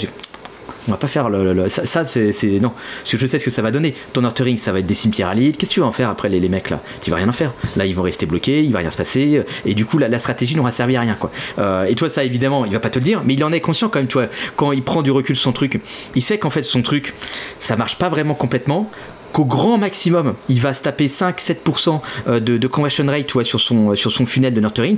5-7%, tu dis c'est, c'est quand même pas ouf, hein, tu vois. Euh, et c'est déjà des taux tu qui sont assez élevés. Quoi. Euh, et en fait, tout, le reste, les 95%, t'en fais quoi? Bah, t'en fais rien. Ils vont mourir là, tout seuls, dans leur coin. Quoi. et toi, du coup, as, ça, si t'interviews un, marketeur, il va jamais te dire Bah, en fait, moi, ma problématique, c'est que je fais des trucs qui servent à rien. je fais des trucs de nurturing parce qu'on m'a dit de faire des trucs de nurturing. Mais en fait, je vois que ça me crée des cimetières de, de mecs qui, qui réagissent pas. et en même temps, on m'a appris comme ça, donc qu'est-ce que tu veux, je vais pas réinventer la, roue, tu vois, je fais comme ça, apparemment c'est ça la vie, quoi. Euh, mais ça, il va jamais te le dire direct, toi, il va te dire, ouais, on fait truc nurturing, c'est la dinguerie, euh, j'ai des workflows de bâtard et tout, machin, regarde, ça se connecte de partout et tout, et tu vas dire, euh, ok, mais du coup, ça génère du biz. Ouais, non, le biz, c'est la noto et tout, machin, c'est rien à voir, ça, tu comprends rien, frérot, quoi. C'est la notoriété, nous, tu vois, c'est la brand, tu vois, comme, comme dirait Marwan, quoi, tu vois. Et ah, moi, je dis pas ça. L'important, c'est la brand. C'est la brand. c'est la, la brand, c'est le branding, vous comprenez rien. N'attendez pas des résultats. là, là, ça a marché. Arrête, arrête, arrête. Après, les gens ils vont se dire, ouais, je suis un bullshitter de, brand, de branding. Le, le, tu vois, et, ça, les gens te disent pas les vrais trucs au début, quoi. T'es obligé d'aller un peu, tu vois, avec eux, de devenir un peu, un peu copain. Enfin, comme le CSM, tu vois. CSM, à force d'échanger avec eux, à un moment donné, les gens, ils sont saoulés, ils te racontent leur, vrai bail, toi, ils te racontent leur vrai, leur vrai dinguerie en mode, oh putain, c'est bon, là, mon job, il est relou, il y a lui, me casser les couilles, il y a machin, il y a truc. Euh, et toi, c'est là où aussi l'expérience terrain au sein des boîtes aide si tu comprends aussi les, tous les petits trucs, euh, tous les trucs, tous les non-dits que tu as dans les boîtes, tous les, tous les, trucs planqués en fait derrière, hein. euh, et c'est là où tu comprends les vrais problèmes des gens. Euh, mais ça, du coup, c'est souvent le niveau de connaissance qui, manque. Et à partir du moment où tu as, as, ce genre d'infos là, c'est quand même beaucoup plus facile de mettre en avant euh, les vrais problèmes dans les emails. Parce que tu vas pas citer le problème de surface tu es en mode tiens est-ce que tu vas faire plus de leads? Bah non il va se dire ouais, c'est bon casse-toi quoi. Ça va être avec est-ce que tu galères sur tes trucs nurturing parce que t'as pas des mecs en fin de, en fin de tunnel là tu sais pas quoi faire? Et là en mode oula putain là il commence à m'exposer celui-là qu'est-ce qu'il me raconte là? Euh, et toi là tu captes l'attention et tu dis ok lui euh, lui apparemment il semble avoir une vraie expérience terrain. S'il a une solution à ces trucs là ça peut être intéressant quoi. Mais c'est souvent tu vois le, le niveau de granularité qui manque au sales et du coup sur tes messages tu pars déjà avec un gros handicap parce que t'as as des trucs beaucoup trop génériques toi qui sont un peu les, les, les problèmes obvious quoi tu vois, euh, tiens, vous, êtes, vous, avez des recrutements, euh, bah du coup, euh, je suppose, tu veux des candidatures. Ah bah super, putain, super, super déduction, quoi, tu vois. alors que c'est pas ça mon vrai pain, toi, peut-être que ça va être un autre truc, qualité des candidatures, que, que Indeed il m'envoie n'importe quoi. Donc. Et ça, du coup, ça te demande de creuser un peu plus. Ouais, bah, c'est ce que je disais tout à l'heure. Par exemple, typiquement, euh, par exemple, si on prend cet exemple-là, parce que tout à l'heure, je disais, j'ai parlé en fait de différenciation de campagne en fonction des gens. Bon, ça, c'est un peu classique. Mais tu as aussi en fonction d'un même segment, si je prends par exemple les grands groupes, d'un même secteur, dans le recrutement, par exemple, je pouvais avoir euh, des campagnes pour les boîtes avec des belles notos et des campagnes pour les gens qui sont inconnus au bataillon tu as des problématiques de recrutement quand tu es Danone et Decathlon, tu vois, Decathlon, tu vas pas lui dire euh, vous recrutez, euh, est-ce que je peux vous aider? Tu vois, Decathlon, euh, même si les gens s'en rendent pas forcément compte, c'est des gens, c'est une boîte stylée, quoi, tu vois, genre ils sont très très chauds, ils ont, voilà. Par contre, leur problématique, c'est qu'ils ont une problématique, un, de qualité, et justement, ils ont tellement de monde qui, qui chopent pas, ils perdent en fait les gens qu'ils devraient absolument avoir chez eux. Et au contraire, tu vois, une boîte qui a pas de notoriété, bah elle, elle galère, elle a besoin de, elle a besoin de pipeline, quoi. Donc du coup, tu vas pas lui faire les mêmes campagnes. Et ce que tu vas voir parfois, tu vas voir, donc c'est pas les mêmes payes. Donc tu peux même en fait avoir des différenciations. Euh, euh c'est pas que des, parce que les gens quand tu dis euh, selon segment, ils vont penser euh, SMBs, grands groupes, tu vois, ETI, mais tu as aussi entre entre typologie, caractéristiques des. il faut pousser les caractéristiques. En fait, il faut, il faut, et sur ça, en fait, il faut. Ça revient à notre truc de tout à l'heure. Tu as des assets que d'autres n'auront pas, qui te permettront de faire n'importe quoi et de marcher. Et, euh, et, toi, tu, si tu essaies de répliquer le truc du gros euh, et de le faire chez toi alors que tu es inconnu au bataillon, ça va pas marcher pareil. Bah c'est clair. Tu n'as pas toutes ces, tous ces trucs que lui a que tu ne perçois pas comme ça forcément de l'extérieur. Euh, et c'est vrai que du coup, forcément, tu as des, as, ouais, as, des, des trucs comme ça qui vont, qui vont changer la donne et qui du coup vont pas te permettre d'adresser les boîtes de la même manière. Complètement. Mais alors du coup, en fait, là, on est quand même deux heures. Ça fait quoi Ça fait 2h17 qu'on parle. Euh... Et... Ça a duré 4 heures. Franchement, j'attendais le moment pour vous dire, ok, là, ça y est, vas-y, venez, la prochaine partie, on attaque sur comment on fait de la haute bande pour de vrai, tu vois. Parce que de toute façon, ce sujet, on savait qu'il allait nous prendre du temps. Bah, là, on, là, on a ah, commencé quand même. Ah, attends, on a, on, a, on, a, on, a, donné beaucoup de trucs. On a donné On a beaucoup commencé, de trucs. mais On verra ce que les gens, on verra, on verra ce que les gens nous diront, mais là, on a donné quand même beaucoup, beaucoup de trucs. Non, non. Par contre, les- beaucoup non, par contre, il y a les limites qu'on n'a pas abordées. exactement. Par contre, on n'a pas parlé des limites de la bande, on n'a pas parlé de, ouais, On a, j'ai envie de dire, Des on a- ressources. On a parlé de rien là. Il y a plein de trucs là. Non, non, mais attends, calme-toi, parce que là, moi, je me suis tapé 6 démos sur track aujourd'hui. Je suis en PLS, je, commence à fatiguer, je commence à me dire, ouh là là là. Non, non. Et même, et, non, non, et même, et là, en fait, déjà, il y a eu beaucoup de choses là, déjà. Enfin, il y a beaucoup de choses à digérer là, etc. Donc, euh, du coup, non, non, bah, vas-y, on... de toute façon, on on va reparler de Épisode deux. épisode 2, Outbound, partie 2. En plus, voilà, on. Là, là, je pense que là, là, là, ça va être nécessaire. hein. Non, mais... non, mais en plus, euh, ce qui est bien, c'est que de toute façon, si on fait une partie 2, comme on est dans, sur le terrain, on aura d'autres apprentissages. À l'aune de la discussion qu'on a eue, ça sera deux fois plus intéressant, en fait. Tu vois, genre, tu sais, ça. Donc vous voulez skipper là la partie euh, comment on fait et on passe plus du coup aux limites quoi. Ah, on va pas skipper, on va arrêter là. Là, t'as pas compris là. Là, ça fait 2 heures. Ah, vous, êtes, vous, êtes, vous, êtes, vous, êtes, vous êtes fragile là. Vous êtes fragile. Là. Tu fais pas, pas, pas de podcast Marwan. Toi t'es pas habitué encore à faire des interviews longues et tout. hein. Là c'est la fragilité attends, ça. attends, attends. Aujourd'hui, j'ai eu une journée. Tu sais, euh, mardi, j'ai lancé euh, NCRM. Je- euh, mercredi, j'ai lancé Track. Aujourd'hui, j'ai lancé le podcast. Eh, Aujourd'hui, ma semaine, elle est vénère de ouf. Et non, en vrai, en plus, on- ça fait commence à faire 2 heures. euh, Non, non, mais c'est que. Non, en fait, en vrai, en plus, on... bah, alors, du coup, genre, juste, euh, peut-être euh, peut-être récap, quoi. Faut faire un petit récap. Bah faisons un petit récap. Go. Let's go. Bah récap euh, ça va être velu là. hein. Euh, Bah du gros récap du début, bah, c'est de plus en plus galère euh, de faire de l'outreach, hein, ça première, première chose, parce qu'il y a de plus en plus de pression commerciale de partout, etc. Euh, et parce que aussi toutes les méthodos de spam en- entre guillemets se sont généralisées, hein, parce que c'est de plus en plus facile en fait de. T'es un, t'es un noob, t'as jamais fait de mail. Par exemple, tu prends des trucs euh, comme euh, Wallaxy, toi, euh, Wallaxy, on peut penser ce qu'on veut, ça, a quand même été constitué, on va dire, pour faire du spam. C'est-à-dire, t'es un, t'es un noob, tu fais n'importe quoi, t'arrives dessus, tu sign up, tu, as des trucs qui partent, tu sais même pas comment ça part, quoi. Et toi, et du coup, forcément, ça amplifie le, bah, tout le bruit ambiant généré chez les prospects, quoi. Et j'ai l'impression que ça va aller de pire en pire notamment avec les trucs qu'il y a. Parce que du coup, ça, va être de plus en plus en mode euh, je veux prospecter, je clique sur un bouton, ça part tout seul quoi. Et du coup, ça va faire n'importe quoi, ça va générer du bruit de partout quoi. Donc ça va être de, pire en pire quoi. Euh, du coup, problématique, le, le- les sales euh, ont une connaissance souvent de leur marché qui est pas suffisamment approfondie et qui du coup les empêche d'avoir des, euh, des approches de qualité. Quand euh, t'as aussi la posture commerciale qui rentre en compte que forcément, si tout le monde veut caler des démos avec toi, à la fin tu dis ok, euh, à l'époque j'avais peut-être pas autant de demandes de démos que ça, donc euh, à la limite je pouvais peut-être un peu me chauffer à faire des démos. Quoi. Là maintenant, tous les jours j'ai dizaines, dizaines de demandes, je, vais passer ma vie à faire des démos, donc c'est pas possible. Donc tu as, besoin d'avoir une posture où tu vas pouvoir apporter de la valeur à ton prospect comparé à, une simple démo classique. Parce que s'il est pas chaud pour avancer, de toute façon ça va bloquer avec lui, donc tu as, besoin de, de, retravailler ce truc-là. Quoi. Et après, du coup, sur la partie audience, hein, si je reprends les audiences, donc euh, pareil, euh, euh, rapprochez-vous de vos CSM. Normalement, ils connaissent, ils connaissent un peu les trucs obscurs, les, les trucs qui se passent dans les coulisses. Quoi. Euh, allez bouffer avec vos clients, machin, dans les, dans les trucs, euh, voilà, le, rentrer un petit peu plus dans leur vie perso pour, euh, pour comprendre leur vraie réalité, puis ils commenceront à parler de- des, des vrais problèmes. hein. Euh, et après, sur la partie intent, Skipper la partie démographique, hein, c'est ça. hein. De savoir Ah oui, oui, puis skipper, ça- ça, on s'en fout, Mercedes. ça va Ça, nous ça, amener nulle ça, part. Tout ce qui est démographique. Donc en gros, les, les à personnages rien. spot et tout, vous pouvez tor- torcher ça, euh, foutre à la poubelle, c'est c'est useless. hein. Euh, donc bon, on va pas être aimé par par HubSpot, mais bon, ça, ça a généralisé des pratiques un peu, un peu inutiles. hein. Euh, mais en même temps, il faut bien qu'ils qu'ils vendent leur tambouille. hein. Euh, et, et derrière, on sera jamais sponsorisé par HubSpot, je pense. Ouais, HubSpot, dites, ok, mais ouf. Eux, c'est dead. En plus, je voulais, je voulais qu'ils nous C'est sponsorisent. dead, on va, on va leur, leur cracher dessus, c'est avec là. Euh, et du coup, l'autre point, toute la partie intent, etc. Enfin, tous les trucs automation ne, ne remplacent pas la connaissance client. Et en fait, c'est pas parce que tu mets un petit intent sur un truc, machin, etc., que ce sera suffisant pour avoir une dinguerie sur, euh, sur la finalité de tes messages, quoi. Euh, et après, oui, l'autre point, euh, le contexte euh, joue énormément. C'est-à-dire, euh, plus tu as un produit qui va être painkiller, plus tu vas avoir de facilité à pénétrer le marché avec des, avec des messages pourris.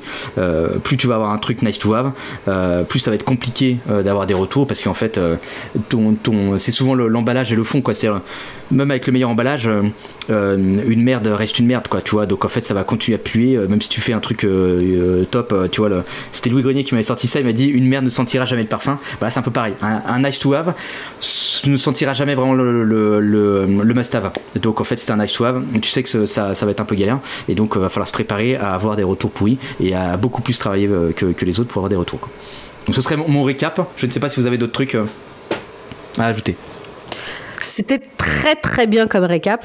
Euh, très bien. Franchement, j'ai rien, rien d'autre à ajouter. Rien d'autre à ajouter Qu'est-ce qu'on se fait là L'épisode numéro 3 qui sort, c'est la Bah, partie C'est partie 2. 2 là. non, Là, là, non, là, c'était non, pas assez là. Non, non, non. On a, on a un peu parlé de. euh, on a parlé du mail 1. Les autres mails, on n'a pas parlé. Lin- LinkedIn, Call Call, Balek, on n'a pas parlé. Euh, on a. euh, Mais non, mais en fait, on- en fait la, la- la vérité, c'est qu'il faut qu'on fa- qu'on fasse un podcast, euh, enfin un podcast, enfin un épisode spécifiquement sur le call call parce qu'il y a plein de choses à dire sur le call call. Faut qu'on fasse quelque chose sur la outreach, spécifiquement LinkedIn, que les gens mélangent trop avec le call d'email.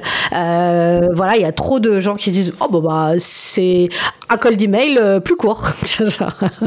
Voilà. Donc euh, du coup, tu vois genre voilà. Donc je pense qu'il faut des trucs spécifiques là-dessus. Mais l'épisode numéro 3 on va parler de LinkedIn en fait.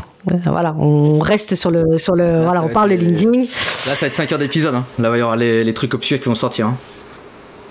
Là, il va falloir se préparer. Hein. Lui aussi, il va être partie 1, partie Ah, 2. là, là, ça va 3. balancer les vrais bails. Il va y avoir beaucoup de bip. Hein. Là, ça va biper sec. Hein. Euh, Franchement, ah, si, si. ouais. Non, les gens sont les gens Si, si, ouais, le- le- le- le- Ok, bah moi j'avais rien à ajouter pour conclure. hein. Le spécialiste de la conclusion, il a rien à dire pour le coup là. Très bien. Mais non, c'était un gros épisode qui était dense, c'était stylé. Et euh, Non, c'était trop stylé. En plus, toi, la vérité, ça, enfin, je me je nous congratule nous-mêmes et on a, enfin, il faudra juste euh, voir avec les auditeurs, mais je trouve qu'on a apporté pas mal de valeur là. eh, franchement, s'il y a quelqu'un qui est arrivé jusqu'ici là, jusqu'à Franchement, jusqu'à ces 2 minutes 24, 22h24, et il m'envoie un message, je lui donne un code promo sur ma forme. bah Elle même. a tout écouté. Ouais, et franchement, si celui qui arrive jusque là, je lui offre, euh, ouais, je lui offre en fait, euh, pareil, tu vois, genre je lui offre euh, une prestation gratuite en fait pour l'aider sur le site. Et tu imagines, tu imagines là, t'as plein de, t'as plein de, t'as plein de gens. J'étais là, j'étais là, j'étais là, là, tu fais, oh, bah mince alors. Bon allez, écoutez les gars. Moi, j'offre rien. hein. See you. C'est bon. Vous pouvez écouter, j'offre rien. De toute façon, lui, il est full, ça y est, il a Ouais, plus de des tout. clients euh, jusqu'en 2024. euh, il est carré. Ah, c'est grâce à vous, hein. c'est vrai que le- Bravo. euh, bah, les, les gens ne savent pas parce qu'on on parle pas trop de, de tous les trucs bise. Enfin, on parle des trucs bise, mais pas forcément de, de toutes nos activités. Quoi. Euh, mais du coup, c'est c'est quand même beaucoup lié à nos échanges en privé et mastermind. hein. Ça m'a fait quand même step up sur des trucs. Donc, euh, donc euh, merci à vous. Sur, euh, voilà, faudrait, que, euh, faudrait que je vous donne un peu, un peu d'argent ouais, quand même pour, euh, pour vous rétribuer Ouais. On veut notre com, tu vois. Ça fait des petits posts LinkedIn, ça envoie des leads, tac tac, ça close et tout. T'as vu, euh, c'est ça la puissance de Mastermind. Mais ça, en vrai, ça pourrait être un truc, euh, Allez, un épisode. hein, comment ce truc-là nous a aidés. euh, voilà, et, ce qu'on fait réellement dans les coulisses. Ah ouais, complètement. Let's go, épisode numéro 4 si vous voulez. Complètement, complètement, complètement. Bah du coup, on retrouve les gens euh, sur le call, sur le call- sur le call call ou sur euh, ou sur les limites de de la bande. On préviendra. Et bah du coup, voilà.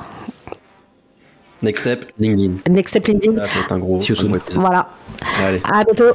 See you. Et voilà, cet épisode est terminé. J'espère qu'il t'a plu autant que nous. Ça nous a fait kiffer de l'enregistrer. De toute manière, ça, je pense que ça s'est entendu. De ton côté, si tu estimes que euh, on a fait le taf, on a respecté nos engagements et qu'on a parlé de business B2B sans bullshit, il y a quelque chose de très simple que tu peux faire pour nous aider. Vraiment, c'est très simple.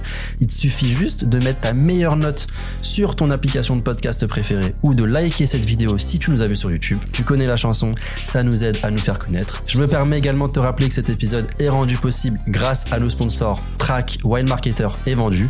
Plus d'informations en description, n'hésite pas à aller jeter un coup d'œil. Et enfin, en attendant le prochain épisode, tu peux nous suivre sur LinkedIn où on partage du contenu de qualité tous les jours. Je te dis à très vite, prends soin de toi, bye.